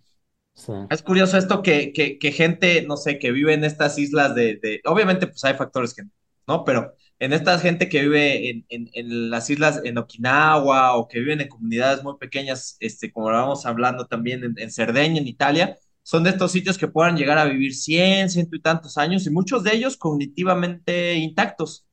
eh, y mucho pues tiene que ver o, o se ha correlacionado con la manera en la que vive la gente. Son gente que vive con relativamente poco estrés, son gente que, eh, que vive con estas, digamos, estas hormonas del estrés al mínimo, que no te van generando esta cadenita de eventos que eventualmente hacen que tu cerebro esté inflamado 24/7 y que te esté llevando poco a poco a una, este, pues digamos, no, no, no, no a la muerte, pero sí por lo menos a no estar en el mejor estado mental. Eh, es algo difícil porque, pues imagínate, es como decirte, bueno, pues la cura, este, o, o, para que no, o bueno, una cosa para que no te dé Alzheimer, pues no te estreses, no, este... Ah, así fácil. Relájate, relájate. ¿Cuál es este, cuál es el problema, no? Eh, pero pues, la, la, verdad es que eh, una de las cosas que también ayudan mucho, y esto ahora me voy a ir desde el punto de vista como psicólogo, es justamente la terapia. Y creo que es algo que en estas nuevas generaciones poco a poco se ha empezado a normalizar, ¿no? Antes no hablábamos de esto. Antes, este, la generación de hierro, la de nuestros papás o la de nuestros abuelos, era, era, la que, era la que te decía como, oye, pues, ¿para qué vas a terapia? Pues tú nada más, este, apoquina y, este, ponte fuerte y ¿Sí? todo va a estar bien, ¿no? Uh -huh. Pero pues era el mismo que se morían de un infarto a los 50 años, ¿no? O sea, el que te decía, los que te decían esto eran los mismos que se morían de un infarto, de, una, de, una, de algún problema sí, de salud sí. grave, así, o, o que se, se, fumaba a sí mismo hasta la autodestrucción. O se bebía. bebía. ¿No? Entonces... O, o, se sonaba media humanidad, sí, o sea, algún desfogue de tener, fíjate que ahorita creo que de las palabras más importantes que mencionaste de todo lo que estabas diciendo, es la, la parte de la correlación. O sea, correlación no es causalidad, sí, de acuerdo, pero no, no necesariamente una causalidad es, obedece nada más a un factor. Por eso las correlaciones son tan importantes. Un factor de correlación entonces significa que hay muchas cosas, lo que estabas diciendo, comer bien, dormir bien, tener actividad social, tener este entorno que, que, te, que te apapacha, que te abraza, que te apoya, que te acepta. Todo eso con los estados inflamatorios en el sistema nervioso central. Entonces, vaya, a ver, todas estas enfermedades neurodegenerativas no obedecen nada más a una sola cosa, no obedecen nada más a un solo instante en tu vida en donde, como cuando te fracturas un hueso y dices, ay, pues sí, por tarolas, fui, fui me trepé a la patineta y me rompí la pata o me puse el tacón tratando de abrir una cerveza al mismo tiempo. Misma cosa, o sea, eso es como muy fácil, se te rompe un hueso, es un momento en tu vida, ¿no? Pero este tipo de, este tipo de padecimientos tienen que ver muchísimo más con un desarrollo muy crónico, muy paulatino, muy extendido. Entonces, por eso es tan importante traer conciencia al respecto de, de, estos pequeños, pequeños factores que hacen una gran diferencia al momento de estar hablando de enfermedades neurodegenerativas e inflamación. Aquí traigo a colación algo que acabo de, acabo de aprender. Fíjense que eh, estuve en un congreso la semana pasada, todo el santo día, que afortunadamente fue en el mismo lugar en donde trabajo, entonces no me tuve que desplazar, pero sí estar muy al pendiente de, de lo que estaba pasando, podía estar haciendo los experimentos. Yo estoy trabajando ahorita con microglía, uno de los tipos de células del cerebro. Y la microglía son precisamente ese factor inflamatorio, o sea, la célula que inflama o tiene el potencial de inflamar a las otras células que existen en el cerebro, dígase neuronas y astrocitos. Entonces resulta que una de las investigadoras en el último, último, último día está haciendo un, un estudio bien amplio en donde encontraron, evaluaron eh, sujetos femeninos y masculinos y encontraron las diferencias que tienen situaciones de estrés o sometimiento a estrés de manera crónica en eh, los estados de la microglía. Y entonces esto ya corrobora directamente lo que estás comentando el estado inflamatorio al que se somete el cerebro por una, una continua eh, estímulo de estrés y además encontraron correlación muy alta con los estados de ansiedad. O sea, una microglía alterada, una microglía proinflamatoria, correlaciona, se presenta estados de ansiedad ya como comportamiento. Entonces dices, ah, chirrión, o sea, pero como un tipo de celulita que se estresa y que empieza a secretar estas hormonas del estrés que se llaman citoquinas inflamatorias y empiezan a, generar un cambio gravísimo, grandísimo en tu vida y viene la ansiedad, los ataques de pánico, los pensamientos estos mierderos conocidos mundialmente como las chaquetas mentales, en donde todo el panorama es negro y oscuro y empiezas a pensar cosas que a veces ni siquiera van a pasar, están en tu cabeza, pero ah, qué mal trip, qué mal viaje te avientas, ¿no? Por un tipo de células. ¿Qué onda con todo esto? ¿No? Está súper loco. Bien, luego resulta que las personas que tenemos problemas de intestino, que tenemos un intestino poroso, los bichos, la microbiota que tienes ahí va, se te filtra a la sangre y empiezan y también rompen la barrera hematoencefálica, o sea, la barrera que tenemos en la chompa para que pase la sangre y de ahí nada entra, nada sale. El cerebro no tiene intercambio de células con otra cosa, ¿ok? Pero cuando pasa que tienes el intestino jodido y por eso comer bien, entonces estos bichos, por decirlo de manera muy común, eh, van y se te meten y empiezan a romper esa barrera entre el cerebro y el resto del cuerpo. Y entonces todo se empieza a inflamar, coño. O sea, es que esto no es trivial. El hecho, lo que está diciendo el doctor de, de, decir, bueno, es que tienes que comer bien y todo el mundo te lo dice, y tienes que comer estos ácidos grasos y todo el mundo te lo dice. O sí, lo que apenas ahorita estamos encontrando, las repercusiones a nivel celular que esto tiene. Y está bien complejo de comprender. Son muchas correlaciones al mismo tiempo, muchas es súper padre entender todo está conectado. O sea, hasta ahorita eh, las herramientas que hemos desarrollado o que la ciencia ha desarrollado te permite este tipo como de cuestiones, ¿no? Y creo que también empezar a, a hablarlo, empezar a que la gente se entere de todas estas repercusiones, puede llegar a normalizar también muchas cosas que no son normales o que no o, que antes eh, no se consideraban normales. O sea, por ponerte un ejemplo, es, eh, oye, ¿sabes qué? Pues eh, me he estado sintiendo, me he estado sintiendo como con mucha ansiedad o creo que no me he estado sintiendo como en el mejor estado emocional o esta situación que me está generando tanto estrés me está llevando a no eh, tener como una vida adecuada, ¿no? Y ahora ya es más fácil platicar, ya es más fácil hablarlo y pues también es más fácil encontrarle una, alguna solución pues enfocada no solo en cambiar tus hábitos, que hay veces que no es posible cambiar algunos hábitos, este, que eso es otra, eso, digamos, es otra Harina de otro costal, pero... Que es otra área de las neurociencias que, eh, créanme que es complicado cambiar los hábitos de la gente. Este, a veces habrá muchos coach motivacional o lo que sea que ahí te dice fácil, 21 días y este, ya estás del otro lado, ¿no? Pero la verdad es que cambiar los hábitos alimenticios o cambiar los hábitos de a qué hora duermes, cómo duermes, etcétera, requiere de una reconfiguración completa de tus circuitos cerebrales, ¿no? Y eso va a requerir tiempo, va a requerir paciencia, pero sobre todo muchísima voluntad. Y aunque no lo crean, el mismo cerebro a veces es capaz de limitar esa voluntad que tú tienes o esa motivación que tienes para hacer las cosas. Entonces creo que poquito a poquito todo esto nos está dando un panorama más eh, amplio de entender cómo todos los factores eh, pueden llegar a modular tu comportamiento, porque al final todo esto se refleja en tu comportamiento, cómo eh, hace las cosas en tu vida cotidiana, ¿no? Entonces, el entender todos estos detallitos, el entender todos estos mecanismos, poco a poquito nos puede ayudar a generar sociedades más felices, que esa es una de las metas más, este, no sé si sean más, más importantes para, para todos, pero pues por lo menos yo creo que de manera individual creo que es una de esas metas que, que todos tratamos de alcanzar, ¿no? Que es en búsqueda de, de la felicidad, ¿no? Es tratar que, de, hacer lo más que se pueda con lo que se tiene, este, sin dañar, sin dañar a nadie, pues tratando de, de, de llevar como a buen puerto lo, lo, que tú necesitas para tu vida cotidiana. Ojo, eh, hay muchas cosas que tú puedes hacer y realmente creo que algo importante también de todos estos cambios es que todo empieza por un día, ¿no? Este, todo es un día a la vez, eh, todos estos cambios y, todo tiene que ir mucho de la mano con el apoyo no solo de otras personas, sino también con pequeños pasos. Eh, recuerden que reconfigurar nuestro cerebro requiere que vayamos poco a poco construyendo esta cadena de eventos que eventualmente nos ayuden a cambiar todas estas cuestiones. Obviamente, por ejemplo, las personas que tratan de dejar de fumar El peor error que puedes hacer a la hora de tratar de dejar prácticamente cualquier adicción es hacerlo de un día para otro, ¿no? ¿Sabes qué? Ya no voy a fumar, ya no voy a tomar, ya no voy a hacer de aquí a mañana, ¿no? Porque ya estoy como muy fastidiado. Porque tu cuerpo, imagínate que llevas fumando 10 años, imagínate que llevas tomando 10 años, entonces de repente, de un momento a otro, tú le quitas eso a tu cuerpo.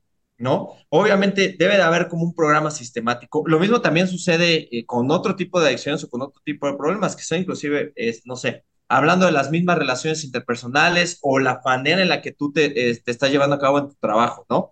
Eh, a veces los trabajos pueden ser muy estresantes, pero tiene que ver cómo poco a poco tú puedes ir resignificando ese lugar o resignificando esa acción, lo que te va a permitir pues reducir todo este estrés y también encontrar un estado óptimo, que también eh, pensando en algo que tiene mucho la cultura sueca es la búsqueda del punto medio. Tiene una palabra mm. para ello. Se llama la, es lagum.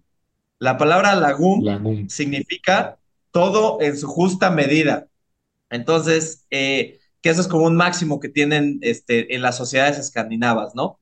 Es ni muy, muy, ni tan, tan. Este, ¿Para qué quieres ser ultra, mega, hipermillonario?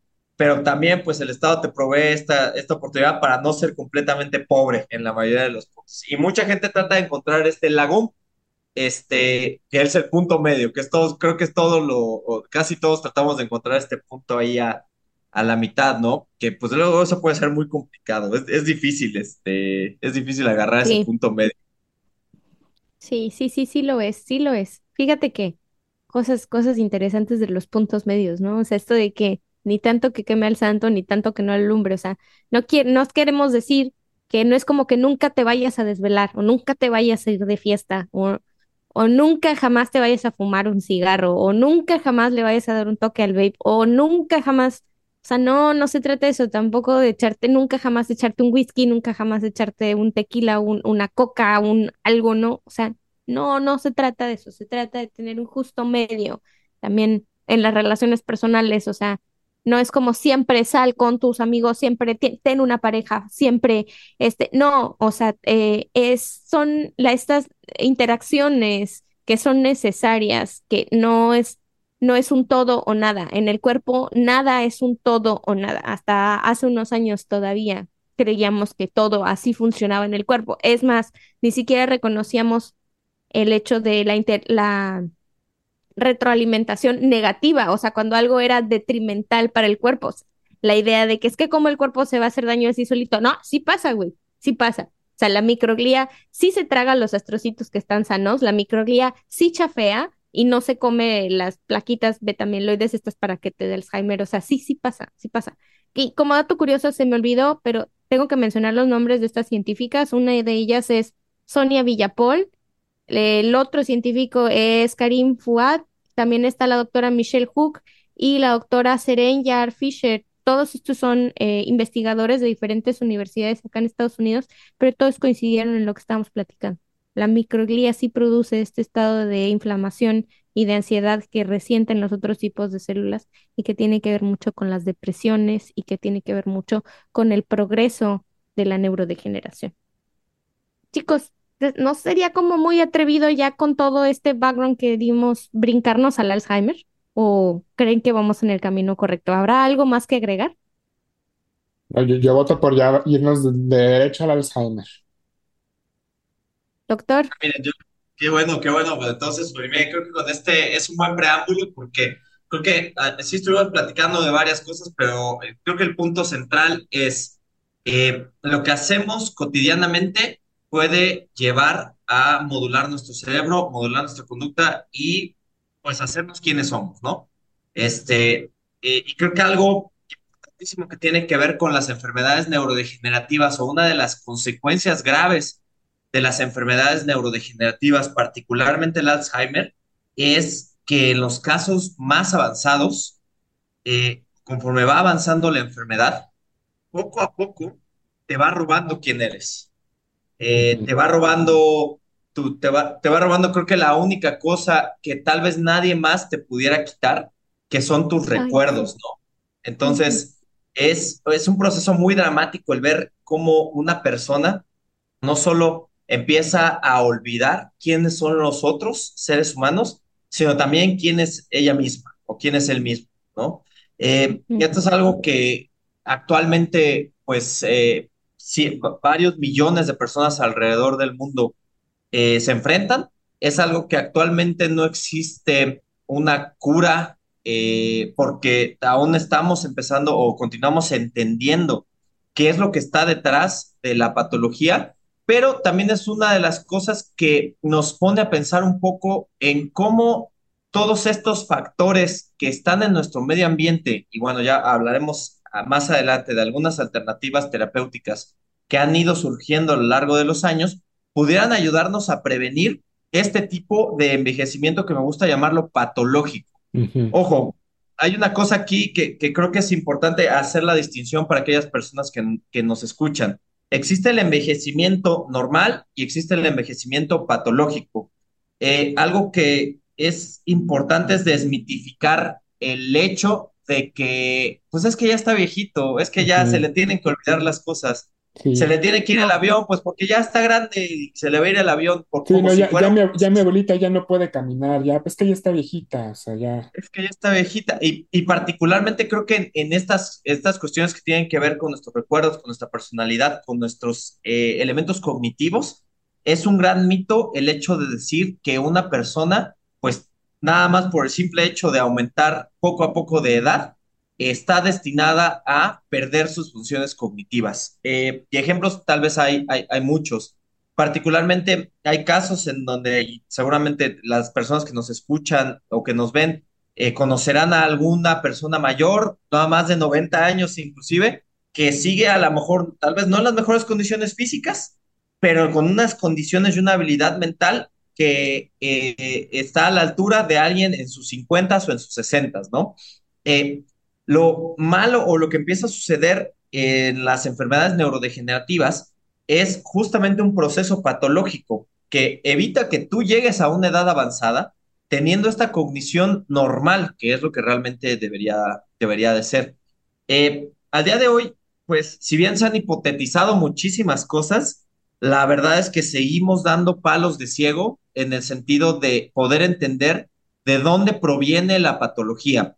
Y las hipótesis que se han ido estableciendo, pues apuntan a muchísimos factores, a muchísimas cosas que tienen que ver con factores genéticos, por un lado, que tienen que ver con factores ambientales, eh, por otro, y pues también con otras cosas nuevas que estamos descubriendo, que inclusive eh, otro tipo de infecciones que nada tuvieran tener que, eh, que, ver con el cerebro, tal vez inclusive infecciones de, la, de las encías o infecciones del tracto gastrointestinal, este tipo de cuestiones pudiera generar o pudiera empezar a, generar estas cuestiones eh, de demencia, ¿no? De demencia tipo Alzheimer particularmente. Entonces, creo que algo padre o, algo interesante de esta, de esta patología es actualmente nosotros, ¿qué podemos hacer? antes, de, antes de entrar a ese tema, me gustaría también hablarles un poquito de cómo funcionan los circuitos cerebrales relacionados con la memoria. Eh, porque al final, pues si vamos a hablar de demencia, eh, tenemos que, hablar, de memoria. Es correcto, ¿no? Porque al final es una de las cosas, de las principales características que nosotros vemos que se está robando poco a poco la enfermedad. Entonces, eh, como lo estábamos también comentando al principio del podcast, el vivir hace que tú tengas que interactuar con cosas en tu medio ambiente. esas cosas van a ser de utilidad o no.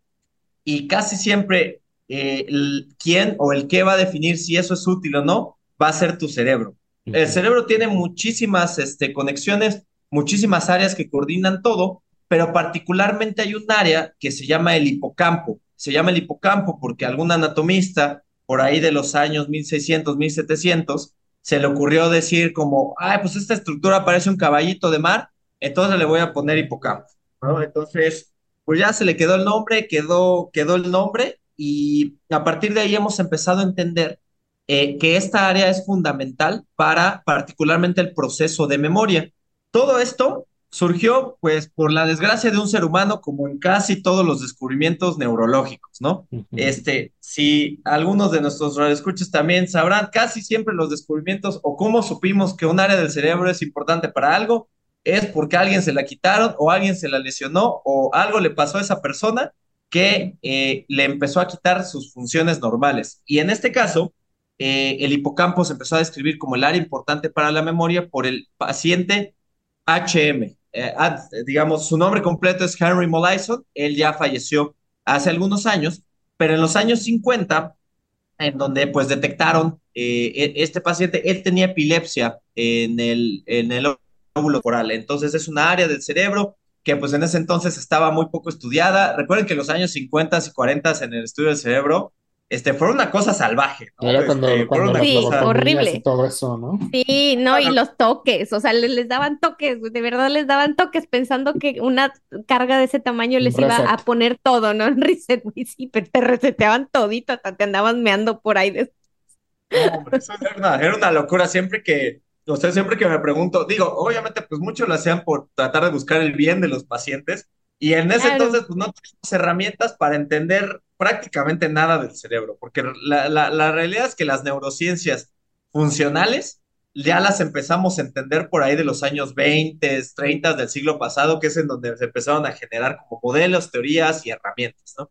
Pero antes de eso, pues estábamos perdidos. Entonces, eh, en el caso del paciente HM, pues él tenía epilepsia eh, una epilepsia, digamos que no respondía ante los fármacos que en ese entonces se le daban a los pacientes con epilepsia y que algunos cirujanos pues estaban tratando de encontrar herramientas para poder ayudar a estos pacientes. O sea, imagínate, son este tipo de personas que tenía epilepsia y, que tenía varias crisis durante el día, entonces no podía pues, realmente trabajar, no podía hacer nada. Eh, tratándolo de ayudar, pues uno de los métodos que ya se utilizaba como un estándar era poder detectar el foco epiléptico, es decir, de dónde proviene la epilepsia, y hacer una intervención quirúrgica para extraer esta área del cerebro. Entonces, eh, pues con el paciente HM todo salió muy bien, le pudieron quitar la epilepsia, ¿no? Porque le quitaron esta área, una pequeña área en el cerebro que está en el óvulo temporal, le quitaron, se lo quitaron de manera bilateral y aparentemente todo estaba muy bien, todo salió cool, este, al otro día... la epilepsia. Así, curada, o sea, literal, el, doctor o el, cirujano entró el otro día para evaluar al paciente, este, y pues le pregunta, oye, ¿cómo te sientes? No, pues muy bien, pero el paciente HM, pues preguntándole, oye, ¿quién es usted? No, pues mira, yo soy tu cirujano, te hicimos esto, te hicimos lo otro, te hicimos aquello, porque te teníamos que quitar la epilepsia. Por ahí el paciente HM probablemente recordaba o tenía ciertas ideas de que, tal, eh, de que tenía esta enfermedad, que tenía epilepsia cuando de repente el cirujano se sale del cuarto, este, regresa media hora, 40 minutos después, y el paciente HM le pregunta, este, bueno, el doctor llega y se presenta, hola, este, ¿cómo te sientes? Y el paciente HM le dice, ¿quién es usted? No, pues, ¿cómo que quién soy? Si yo soy tu cirujano, acabo de venir hace media hora. Ah, pues es que no me acuerdo, a ver, platíqueme. No, pues mira, yo soy esto y otro y aquello. Le repite la historia.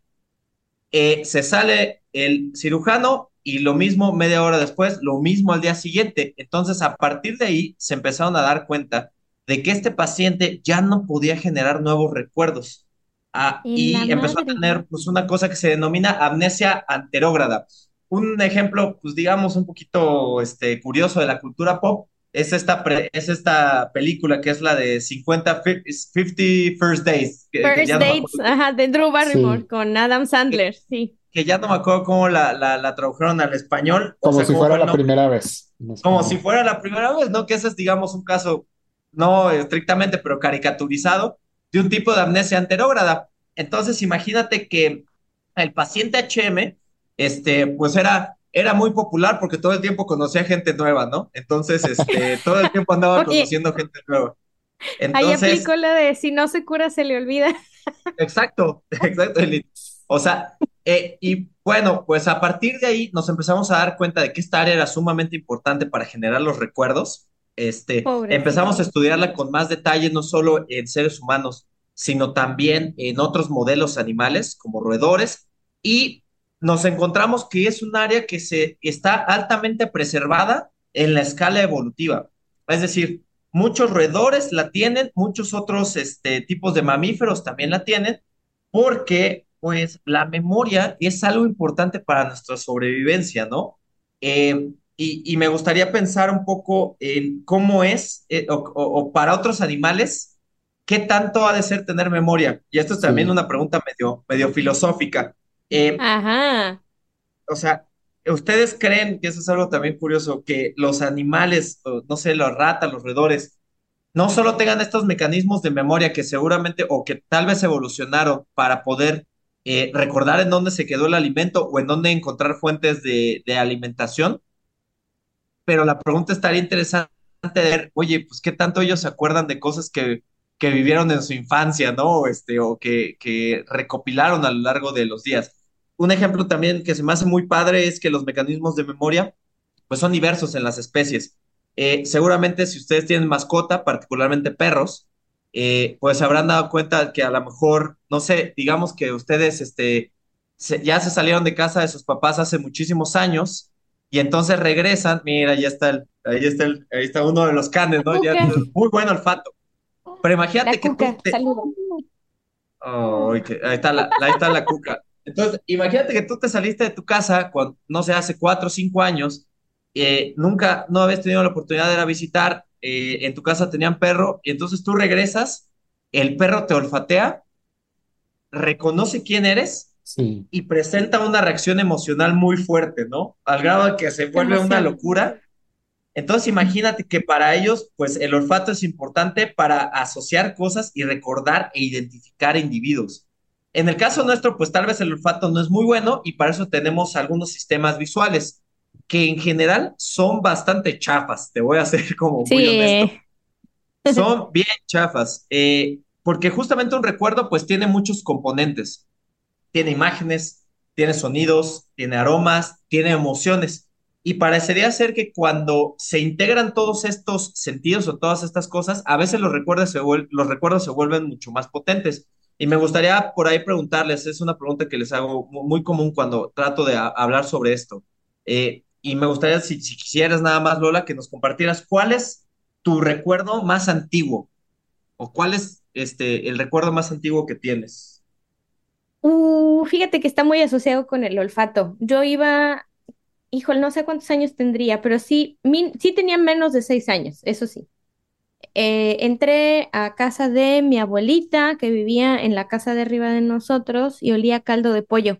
Pero así, clarito, huelo el caldo de pollo, y me acuerdo que en la mesa de la cocina había un listón de un color rosa muy particular.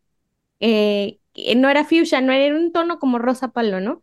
Así asocio, huelo el caldo de pollo y me acuerdo del listón y de las, y de las cortinas blancas como de encajito que estaban en la cocina. Eso es así, del, pero de lleno el, el primeritititito que, que tengo.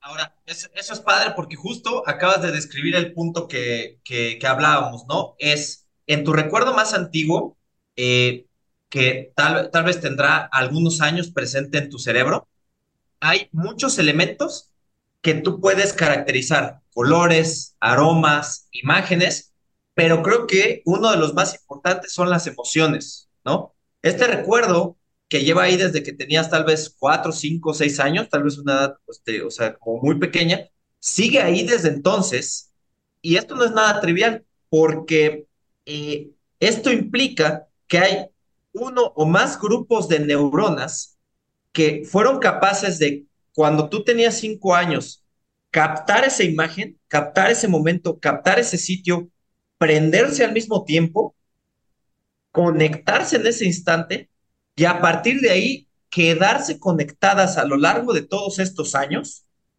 y sobrevivir hasta el día de hoy. Entonces, es altamente probable, y esto es algo que, que, que, se ha visto eh, en los últimos años, que al menos un grupo clave de neuronas las sigas teniendo ahí o te acompañaron en ese recuerdo y son las que mantengan ese recuerdo vivo en tu persona, ¿no? Estas, estas neuronas forman una cosa que se le llama ensamble. Eh, una de las áreas en donde más se caracterizan estos ensambles es en el hipocampo, justamente, pero algo también que tiene el hipocampo es eh, que conforme nosotros vamos avanzando en nuestra vida, este, dependiendo de la información que vayamos captando, a veces se pueden ir generando copias. Mientras más necesites esta información, más copias se van a ir utilizando. Y puede ser que a lo largo del tiempo, esas copias pues vayan teniendo ciertas modificaciones o ciertas alteraciones. Un ejemplo tal vez muy típico es eh, eh, con tus, bueno, con nuestros papás o con nuestros abuelos, tal vez tú te acuerdas que tu, tu, mamá, tu papá te contaban una historia, ¿no? Entonces, este, te cuentan una historia y entonces pasan dos años y te vuelven a contar esa historia y dices, ah, pues como que este es un, está un poquito diferente a como me la contaste. O sea, como que la esencia permanece ahí, pero como que ya le metiste de tu cosecha, ¿no? Y pasan otros tres, cuatro años y es como, no, pues ahora en este recuerdo, este, en donde originalmente era algo, o sea, como que había, habías estado en una situación neutra, ahora tú quedaste como el bueno mamá o papá. Este, no sé por qué, como que cada vez, cada vez este, te, va conviniendo más ese recuerdo, ¿no? como memoria selectiva, como le vengo Esa es la otra. Esa es la otra. Como la sordera de mi papá, sordera selectiva.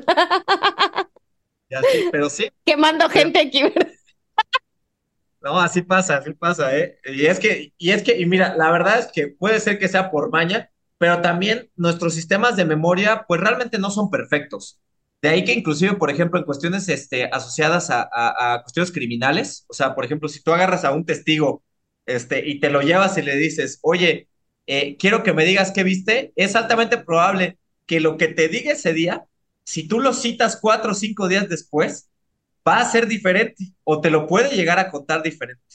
Justo porque la sustancia del recuerdo está ahí, pero pues cada día o en cada momento se le pueden ir agregando cosas adicionales, ¿no?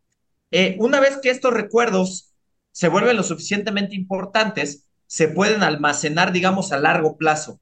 Se almacenan, por así decirlo, en el disco duro y tu hipocampo funciona como una especie de memoria RAM. Eh, para aquellos si nos escuchan que, que son de la vieja escuela, pues como un bibliotecario también, ¿no? Entonces tú llegas con tu hipocampo y le dices, mira, ¡pum! Ahí está mi recuerdo. Tiene todas estas características.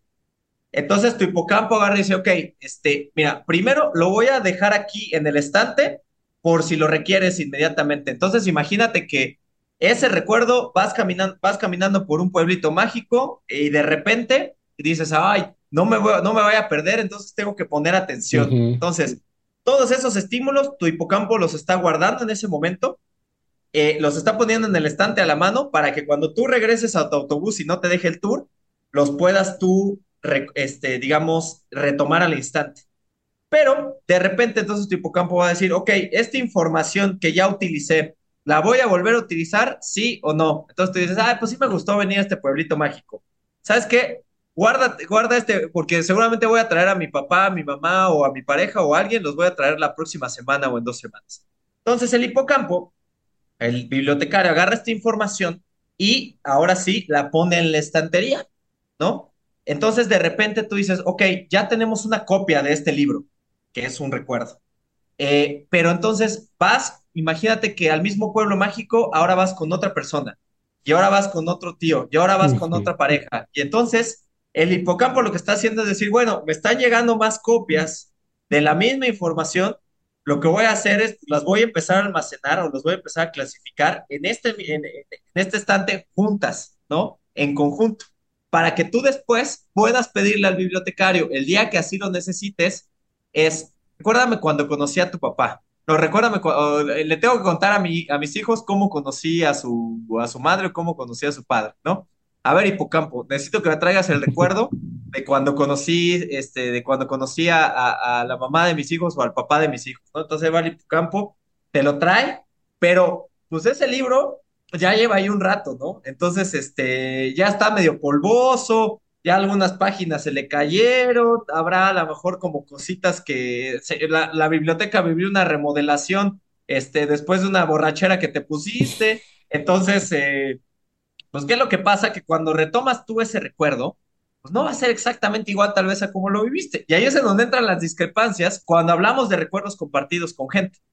Que uno lo recuerda de una forma y tú lo recuerdas de otra, generalmente tu ¿no? Pero entonces, eh, este sistema de memoria va funcionando así a lo largo de nuestra vida. Algo que a mí me gusta pensar que realmente, digamos, no lo he leído este, en algún otro lado, pero yo supongo que alguien seguramente lo ha pensado también, es cómo evolucionó este sistema de memoria, particularmente en los seres humanos.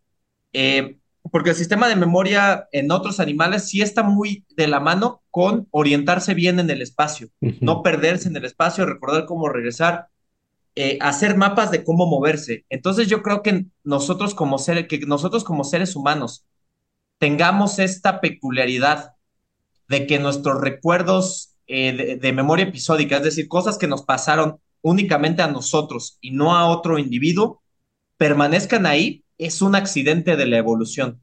O sea, yo creo que esta capacidad de que nosotros podamos eh, revivir momentos, revivir historias, revivir lugares, eh, pensándolo, teniendo este, este componente tan complejo, incluyendo las emociones, es algo que habría que ver si otras especies lo tienen tan avanzado como nosotros.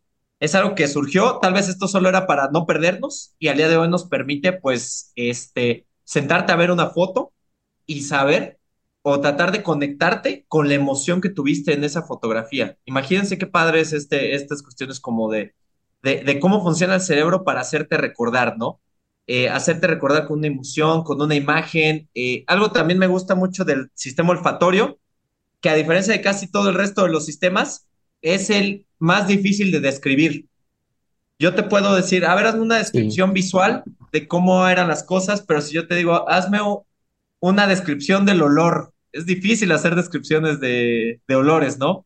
Entonces, pero son tan poderosas que tú un día vas pasando, bueno, pensando en el caso del recuerdo de Lola, a lo mejor por la fon- por alguna fontita, por algún, bueno, eh, este, tal vez ahí en Sí. este, en, en, en, en algún lugar, entonces de repente dices, te entra así como el, el aroma, el- y es como si todo se conectara y pudieras haber revivido ese, ese recuerdo, ¿no? Entonces, regresando al ejemplo eh, que puse de la mascota, pues lo mismo nos pasa a nosotros.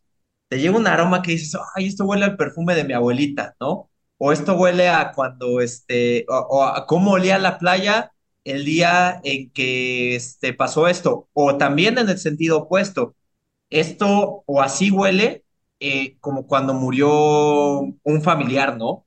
Eh, son cosas tan poderosas Sí. que se quedan arraigadas ahí durante este, decenas, decenas de años, ¿no? Sí, Sí, yo sí, conozco sí. una persona que le molesta mucho, o sea, que le regalen flores. Una de mis tías le molesta mucho que le regalen flores porque huele a funeral, a, a cuando estaban enterrando a su papá. Y era así como de, güey, pues es que no todas las flores huelen iguales, ¿no? Pero eh, el, el olor a flor así concentrado, supongo que le trae todo eso así tan vívido, tan nefasto, tan funesto, ¿no? Que, que no puede, no puede con, con eso. Qué, Sí. qué interesante qué importante, ¿no? De verdad, Isa, que también tuvimos un episodio de, de Olemos el Amor y del Sí, estudio este de los macrófagos y de todo este asunto de, de cómo identificar pareja, si estás, si estás relacionado o no, y que escoges al que está más distante por el olor de las, del estudio de las axilas de las sí, sí, camisas, sí, ¿no? de, que, como un sistema de reconocimiento del, del complejo mayor de histocompatibilidad, Esto, ¿no? exactamente, Este, exactamente. no, pero es que además a esto, también en otro episodio platicamos de cómo el olfato es un poquito diferente al resto de los sentidos, porque se Sí, brinca el bloqueo, más, como que se brinca esa selección que hace el tálamo de, a ver, esto sí le voy a poner atención, esto no, esto, es- o sea, por ejemplo, pues nu- nuestro sistema visual es muy complejo, le dedicamos muchísimos recursos biológicos a, a tener visión, ¿no? Pero no todo lo que nos está entrando en los ojos le estamos poniendo atención. O sea, eh, y esa son sistemas que están ya muy, muy basales, muy sí, sí, sí, presentes siempre. sí, sí, sí. Y esa discriminación, ajá. Sí, esa, y esa discriminación como de, a ver, esto sí le pongo atención, esto no le pongo atención, pues en gran parte la hace el tálamo, ¿no? Un relevo en el tálamo que se encarga de hacer eso. Pero el olfato muchas veces se, brin- o sea, es- se brinca ese relevo de, del tálamo, por lo cual puedes estar así haciendo cualquier otra cosa y te llega un olor y lo percibes y creo que eso tiene mucho que ver con, con lo que nos, nos menciona Arturo, ¿no? Que, que va a conectar con, con nuestro hipocampo y va a evocar una reacción del hipocampo, ¿no? A pesar de que es algo que a lo mejor no estamos poniendo la atención activamente al olfato. Justamente creo que algo, algo fascinante tiene que ver con, eh, al final, creo que todos somos nuestros recuerdos, ¿no? O sea, esta capacidad de Sí, evocar, de, eh, si algo te define como ser humano único, es decir, completamente distinto tal vez a cualquier otra persona en el mundo, va a ser tus recuerdos, porque pues al final tú solo tú los viviste. O sea, sí, solo tú los interpretaste de una forma.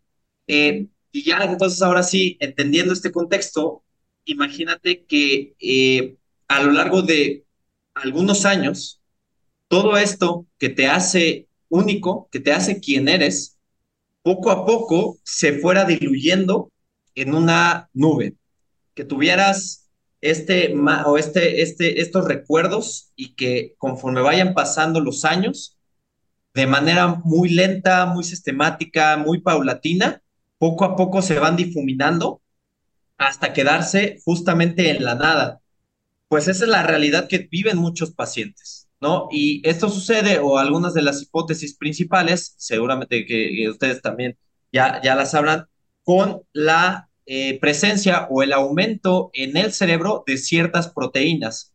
Eh, una de las hipótesis principales, pues que se ha manejado a lo largo de tal vez más de 100 años, es la presencia de una proteína llamada la proteína beta-amiloide, que poco a poco se va acumulando en el cerebro de los pacientes y que empieza a interferir con estas conexiones que existen en las neuronas en el hipocampo, que son las encargadas de generar nuevos recuerdos por un lado, pero de también traer la información que ya está almacenada.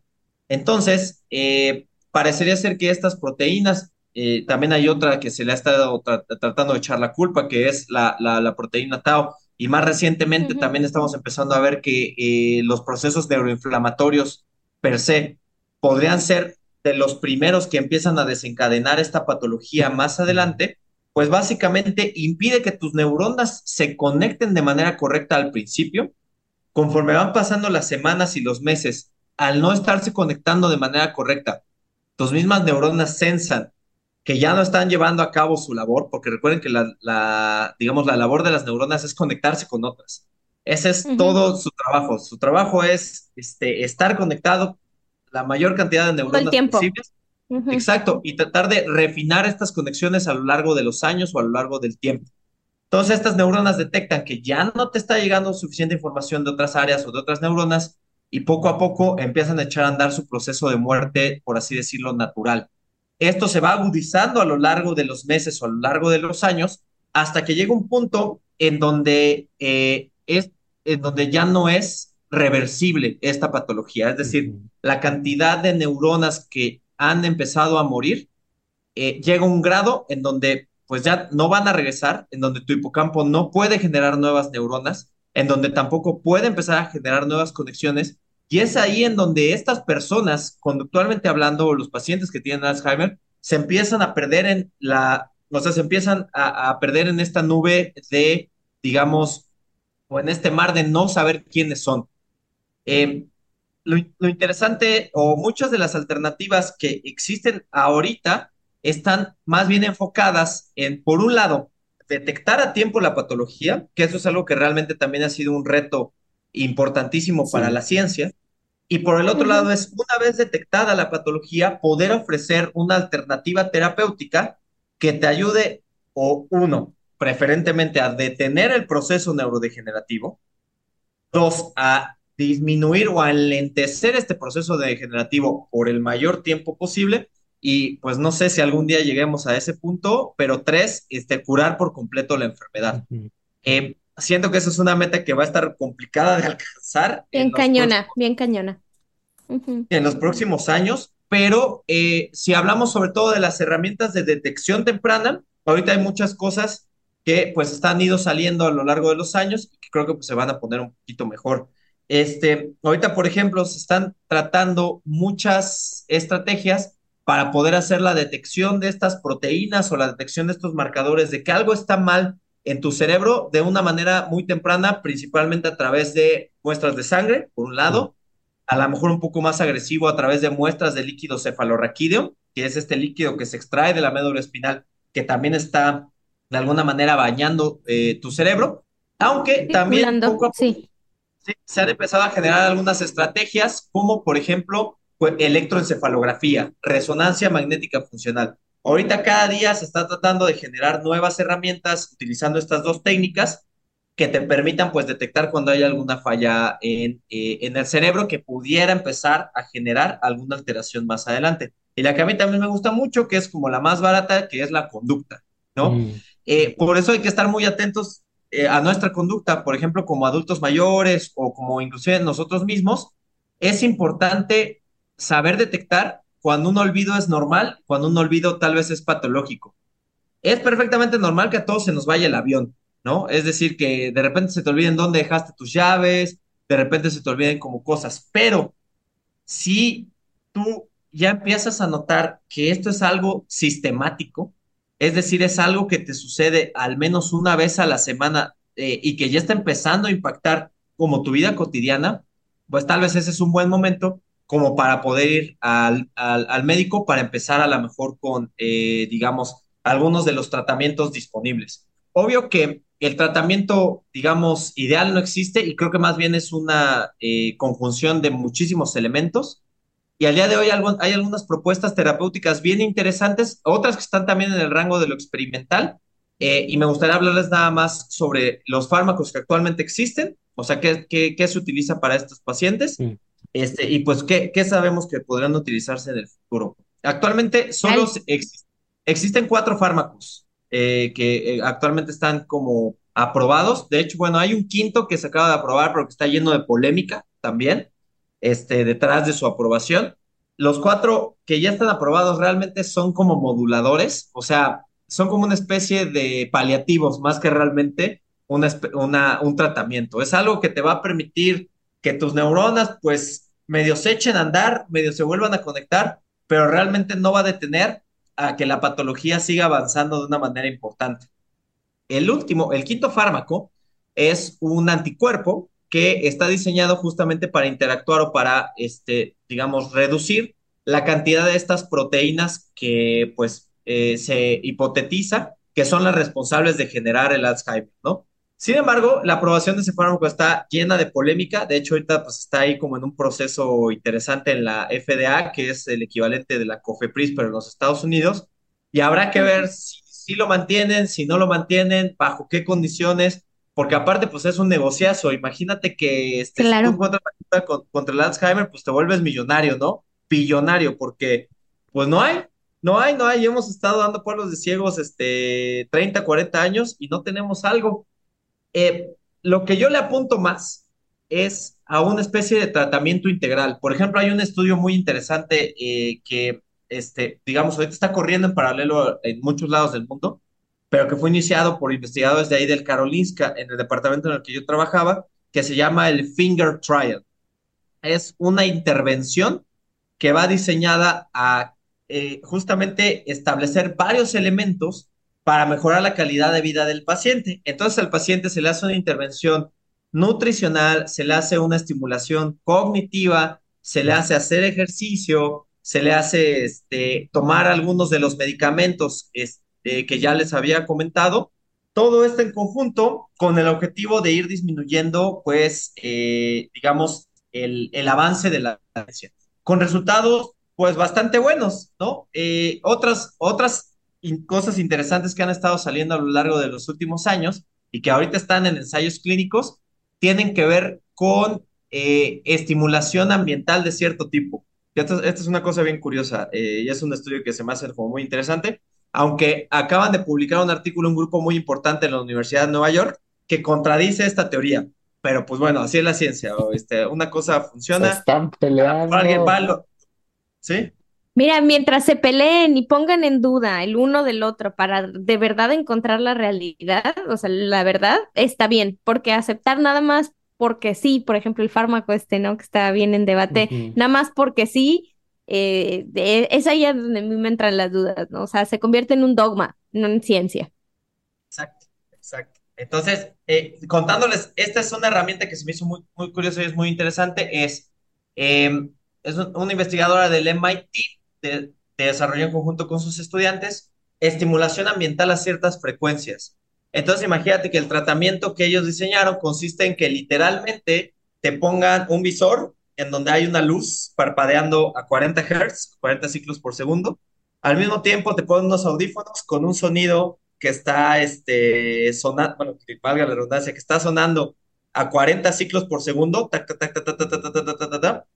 eh, y en los modelos experimentales que ellos probaron, que eran principalmente ratones, este, digamos, que emulaban a la patología, emulaban al Alzheimer, pues encontraron que el ponerles esta estimulación ambiental a los ratones les disminuía la cantidad de proteína, este, de esta proteína responsable, bueno, que creemos que es responsable del Alzheimer, y al mismo tiempo mejoraba su memoria.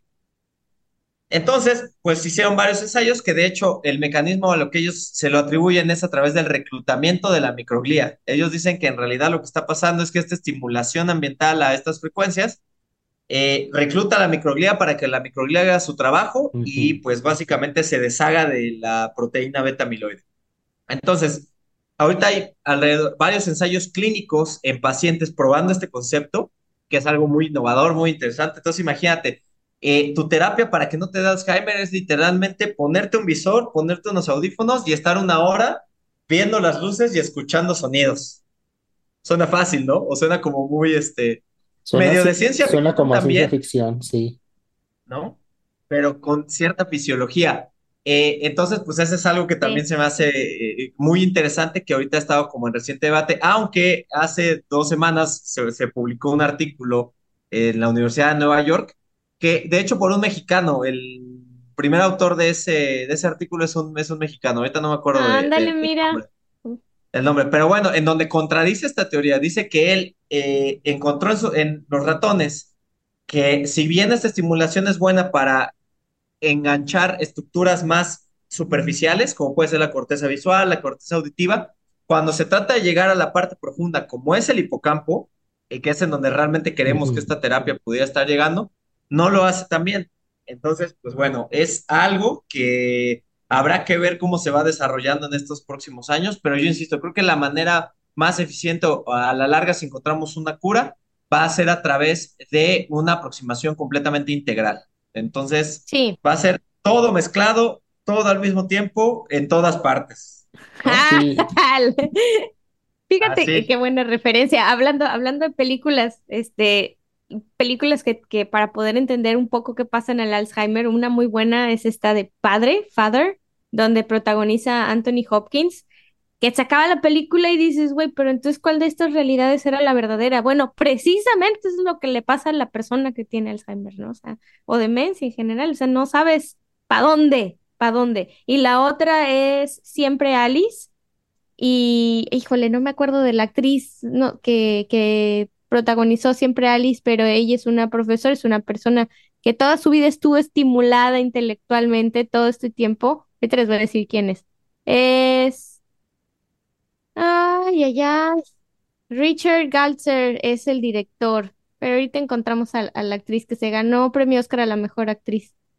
Em, pero el, el punto de todo esto que les estaba diciendo es, es que tam- y también ahorita en, en la, en el congreso este que estuve, todos, todos los científicos, que hubo más o menos unos veintitantos científicos eh, que trataban acerca de la, la recuperación de lesiones en medio espinal, l- las repercusiones que tiene con los estados de ánimos también y parte muchas enfermedades neurodegenerativas, pero todos optaron por esta solución, que tiene que ser un approach integral, que tiene que hacer un acercamiento, tiene que ser un tratamiento, que no nada más sea de una cosa, un fármaco nada más te va a resolver este, toda la vida, ¿no? Cuando tienes una de estas enfermedades o tienes una propensión. Entonces, sí es como que bien interesante escucharte, doctor, decir esto, porque a final de cuentas te quedas, o sea, te quedas pensando lo que estábamos hablando bien al inicio, que es una correlación de muchas cosas, y eso quiere decir que no hay una sola causa, que Sí. son un montón, es un cúmulo de hábitos y de selecciones y de decisiones pequeñas que parecieran triviales, que van sucediendo por un montón de tiempo, o sea, montón de decisiones, montón de tiempo, montón de variables, que por eso hacen tan difícil abordar este tipo de problemas para poder comprenderlos de la raíz, que si ya, que si comprendiéramos al 100% o a un 70% lo que está sucediendo en el cerebro cuando te da Alzheimer, seguramente ya hubiéramos encontrado mejores, mejores eh, tratamientos. Pero como no lo, no lo entendemos todavía, y de ahí la importancia de la ciencia básica, híjole, estamos todavía, como dices tú, pues caminando a ciegas un poquito, ¿no? Pero sí, seguramente, y estoy bien ansiosa, quiero ya saber el resultado de estos clinical trials o de estos, de estos, este, pruebas, porque algo van a arrojar. O sea, tal vez no lleguen a la estimulación profunda, pero algo van a arrojar al respecto de, de cómo funciona o qué efectos puede llegar a tener. Sí, yo creo que es bien interesante. No, no, no, adelante, adelante.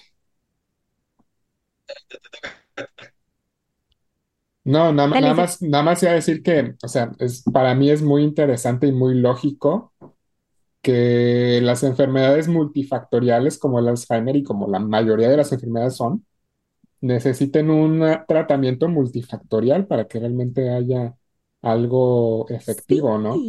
A mí se me hace ya como muy del siglo pasado pensar de que, ah, ya, hay- resuelves una cosa de la enfermedad y ya, curado. Hay bien poquitas enfermedades que son monogénicas o que son así, de que un problema y ya se y solucionas eso y ya todo lo demás está bien. Este, sí. recientemente leí un paper donde hacen varios análisis de, sobre representación con bases de datos de cerebro de, eh, con información transcriptómica en pacientes de Alzheimer y se dieron y está normalizado todos estos datos contra todo. Entonces, a través de esa normalización que hacen estos autores, eh, eliminan factores como edad, como condiciones nutricional, como bla, bla, bla, bla están muy normalizados, pues, los datos. Y lo que es interesante de cómo usaron estos datos es que cuando eliminaron, entre comillas, todos estos otros factores que impactan en la enfermedad, encontraron que existen subpoblaciones o más bien subtipos de Alzheimer. Es decir, no todos los Alzheimer tienen el mismo patrón, no todos los mismos Alzheimer tienen el mismo mecanismo fisiopatológico detrás. Hay un grupo que claramente está sobre representado con el alelo de ApoE4. Es una, es una, eh, Un gen. es, es un gen que si tú lo tienes, ese, esa, digamos que la versión 4 de ese gen te confiere riesgo elevado contra Alzheimer. Y eso es como un grupo, Como Chris Hemsworth, que es que es lo que le pasó. exacto, Ajá, exacto, exacto, que por eso piensa que, que le va a dar Alzheimer, ¿no? Y está haciendo todo lo que está haciendo. ajá. Este, ese es un grupo. Pero también interesante, hay otro grupo que parece que es resistente a tau, a, la acumulación de tau, pero sensible a la acumulación de beta amiloide. Y otro grupo que es al inverso. Es decir, yo, yo voy a dar mi opinión sobre, mi opinión que nadie me la preguntó, sobre este Usted de medicamento, la, sobre, sobre este medicamento de, que es este, un anticuerpo monoclonal contra, el contra controversial. el controversial contra Ajá. beta amiloide, yo pienso que no va a jalar. se llama. Sí, se llama. ¿Cómo? Yo pienso tampoco que no va a jalar. Canumab se llama este, el fármaco. Uno de los Repite el nombre, repite el nombre, porque, porque el se te Aducanumab. fue. Ese es el que ya, el que ya está aprobado, es ese, es el aducanumab.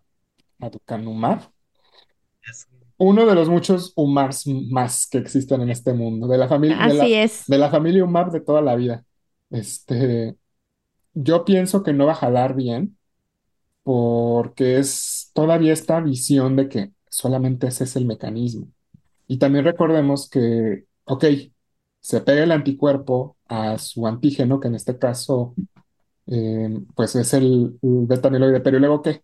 O sea, alguien tiene que, alguien tiene que pasar y recoger eso, ¿no? O sea, el- tiene que haber una activación de la microglía para poder, pues, eh, ok, estoy de acuerdo, el anticuerpo va a permitir la opsonización, es decir, va a permitir que el beta amiloide sea, sea antojable para la microglía y le dé ganas de comérsela pero si, si estamos diciendo que, la, que estamos en un estado proinflamatorio crónico donde la microglía es disfuncional, donde quién sabe qué está haciendo la microglía, pues qué tan efectivo va a ser eso, ¿no? O sea, yo tengo Y mis también dudas. ahí, yo también tengo mucho mis dudas, porque, porque también hay subpoblaciones de microglía. O sea, Sí, uno cree que todas las células son iguales.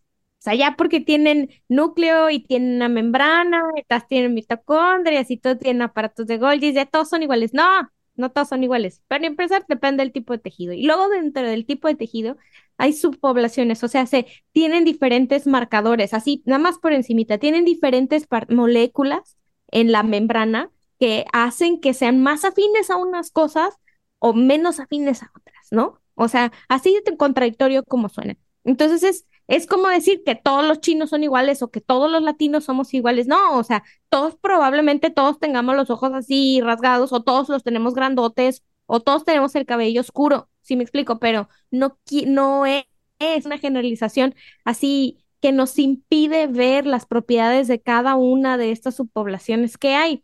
Y bueno, ahí hay unos trabajos de la doctora Molovsky que están bien interesantes al respecto de estas subpoblaciones de la, de la microglía. Y entonces yo, yo coincido con Isaac, o sea, va a funcionar hasta cierto punto y en algunas personas que tienen ciertas características o cierta población, bueno, eh, subtipos de Alzheimer, ¿no? Pero así como tantos otros medicamentos funcionan para una proporción de la población. Y ahí habría que ver mucho los trabajos del doctor Giulio Taglia, siempre le digo Tagliatelli, pero es Taglialatela, Taglialatela, ajá. Este, y este señor describe perfectamente todos los, bueno, no escribe perfectamente, ¿verdad? Está haciendo un intento muy grande de investigación de describir estos problemas o estos eh, hitos genéticos que, que están sucediendo en, en, en, cada uno de estos subtipos de Alzheimer, ¿no? O sea, decir, bueno, es que estos tienen un gen que los inhabilita o que les hace producir muchísima más proteína tau, por decirte algo, ¿no? Y estos otros, los de tau, se ponen más mal, más rápido y tienen deterioro cognitivo mucho más frecuente que estos que, que tienen el, el, alfa, el beta mieloide, ¿no?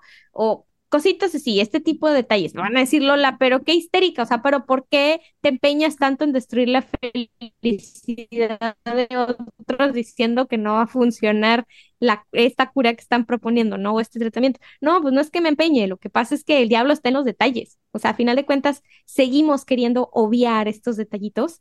Eh, y mientras sigamos haciéndolo, entonces no vamos a poder encontrar algo que sea más integral, desde comprender la enfermedad hasta hasta un tratamiento que se vea de verdad efectivo, no un paliativo. Exacto, y pues ahora sí que yo creo que también el futuro eh, se ve prometedor en algunos aspectos, en otros no tanto, eh, sobre todo porque tal vez la inversión que ha recibido sobre todo las compañías este, farmacéuticas realmente ha ido a la baja a lo largo de los últimos años. Creo que ya mucho de los esfuerzos van a ser de las universidades, de las startups eh, biotecnológicas también, biocientíficas, en el, ahora sí que, que vayan tratando de buscar alternativas para todo esto, pero creo que poco a poquito iremos acercándonos más a, no solo entender más la patología, sino también a poder ofrecer como una solución, por lo más integral posible, ¿no? Creo que eso es, eso es algo que en lo que nos tendríamos que enfocar y creo que también se puede hacer mucho desde el punto de vista social, desde el punto de vista, este, digamos, de ir acercándole a los adultos mayores todo este tipo de información, pues para que ellos también puedan ir modificando sus conductas. Decir, ¿sabes qué? Pues voy a empezar a generar reserva cognitiva a través de leer un poco más, a través de llevar a cabo algunas actividades que me este, estimulen de alguna manera el funcionamiento normal de, de los circuitos cerebrales voy a tratar de salir a caminar, de hacer un poco de ejercicio, de bajarle las garnachas, tal vez, este, en lugar de, de echarme las tantas, este, cinco días a la semana, pues ahora nada más que sean tres. Y son todos estos detallitos los que poco a poco pues irán eh, de alguna manera tratando o permitiendo eh, que vaya bajando la incidencia de esta enfermedad, ¿no? Así es. Sí, por supuesto. Oye, doctor, pues yo te quiero agradecer. Ay, perdóname, Isaac. No, no más iba a decir eso. Ah, nada más ibas a decir, por supuesto, perdón. Este, yo te quiero agradecer, fíjate que mm, aparte de ser muy interesante todo esto que platicamos, creo que fue como un camino bien, bien recorrido, o sea, desde el antecedente de cómo vivimos y cómo las sociedades nos hemos ido moviendo a ritmos de vida que pues antes no existían, ¿no? Y, y todo lo que ello trae en el moral bueno y malo. Em, sobre todo esta parte de la memoria, yo me quedo mucho con algo que dijiste al inicio, de decir, bueno, la, eh, ir en la búsqueda de sociedades más felices, ir en la búsqueda de, ritmos de vida que nos traigan mayor felicidad. Y, y pienso que, a ver, si en, en, el, en el estado, en el, sentido estricto de la palabra, o sea, decir felicidad es algo muy, para muchas personas muy, muy grande, muy ambiguo, muy difícil de definir. Para mí, simple y sencillamente es vivirla bien, pasarla bien. Mientras estés aquí, solo sentir paz, sentir tranquilidad, sentir armonía. Y todas estas esas pequeñas decisiones que tomamos este, son las que nos van a llevar ahí.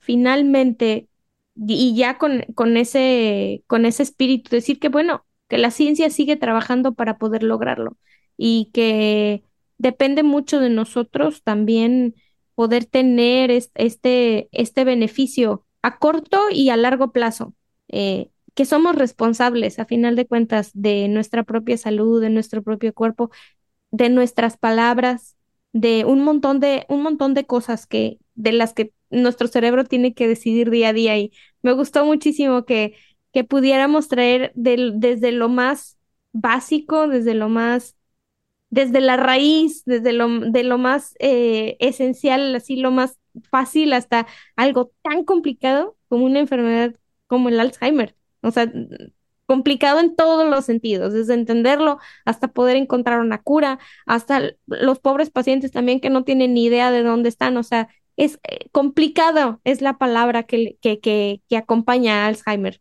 Complicado, punto. Y te agradezco muchísimo este recorrido, estuvo muy interesante. La verdad es que es un gusto siempre poder platicar con personas como ustedes y pues bueno, también con las personas que nos escuchan o que nos ven, que sepan que gente igual a destino. Eso me acuerdo, me lo decía mucho una, una profesora. Y obviamente pues hay cosas que pueden estar en nuestras manos, ¿no? Eh, lo bueno es que tal vez ya estamos en el siglo XXI, ya hay muchas cosas, sobre todo pensando en cosas del estrés, pensando en cuestiones de ansiedad, que después nos hacen estados inflamatorios, pues que ya las podemos hablar, ¿no? Ya las podemos hablar con la gente, ya las podemos hablar con los profesionales de la salud y pues que el camino a, a tener como una vida larga y feliz, pues depende eh, principalmente de nosotros mismos, ¿no? De cómo reinterpretemos las cosas, de cómo poco a poco vayamos cambiando nuestros, nuestras conductas, nuestros hábitos, sin desesperarnos, sin prisa, pero sin pausa, un día a la vez. Y pues bueno, muchísimas gracias Isaac, muchísimas gracias Lola por invitarme a, al día de hoy a Ciencia al Chile. Muchas gracias Isaac, te la debo, gracias. No, no, no, aquí un agradecimiento aquí, ¿verdad? Pero ya para no irme demasiado por las ramas, muchas gracias. Yo creo que es bien importante y yo la reflexión con la que me, me voy, me voy con muchas, ¿verdad? Pero la que les quiero compartir a nuestros escuchas es que nos demos cuenta precisamente esto que estamos mencionando de la importancia de que todo es integral, que no, no minimizar la importancia de nuestros propios sentimientos, de nuestros propios pensamientos y de nuestras propias conductas, porque son algo tangible biológico y bidireccional y poderoso, ¿no?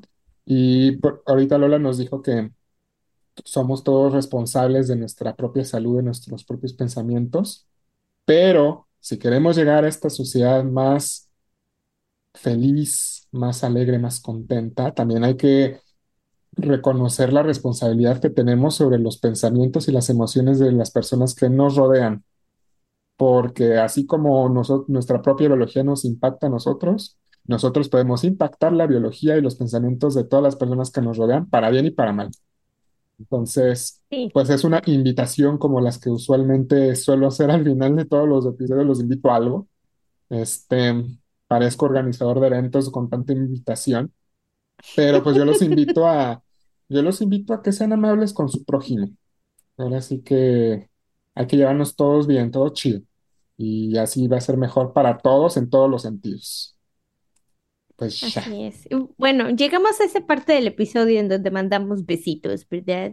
¿Ya pensaron en dónde van a mandar besitos? Ah, es que creo que agarramos en curva al doctor Arturo. Al final siempre mandamos un mandamos besitos a nuestros escuchas en algún lado.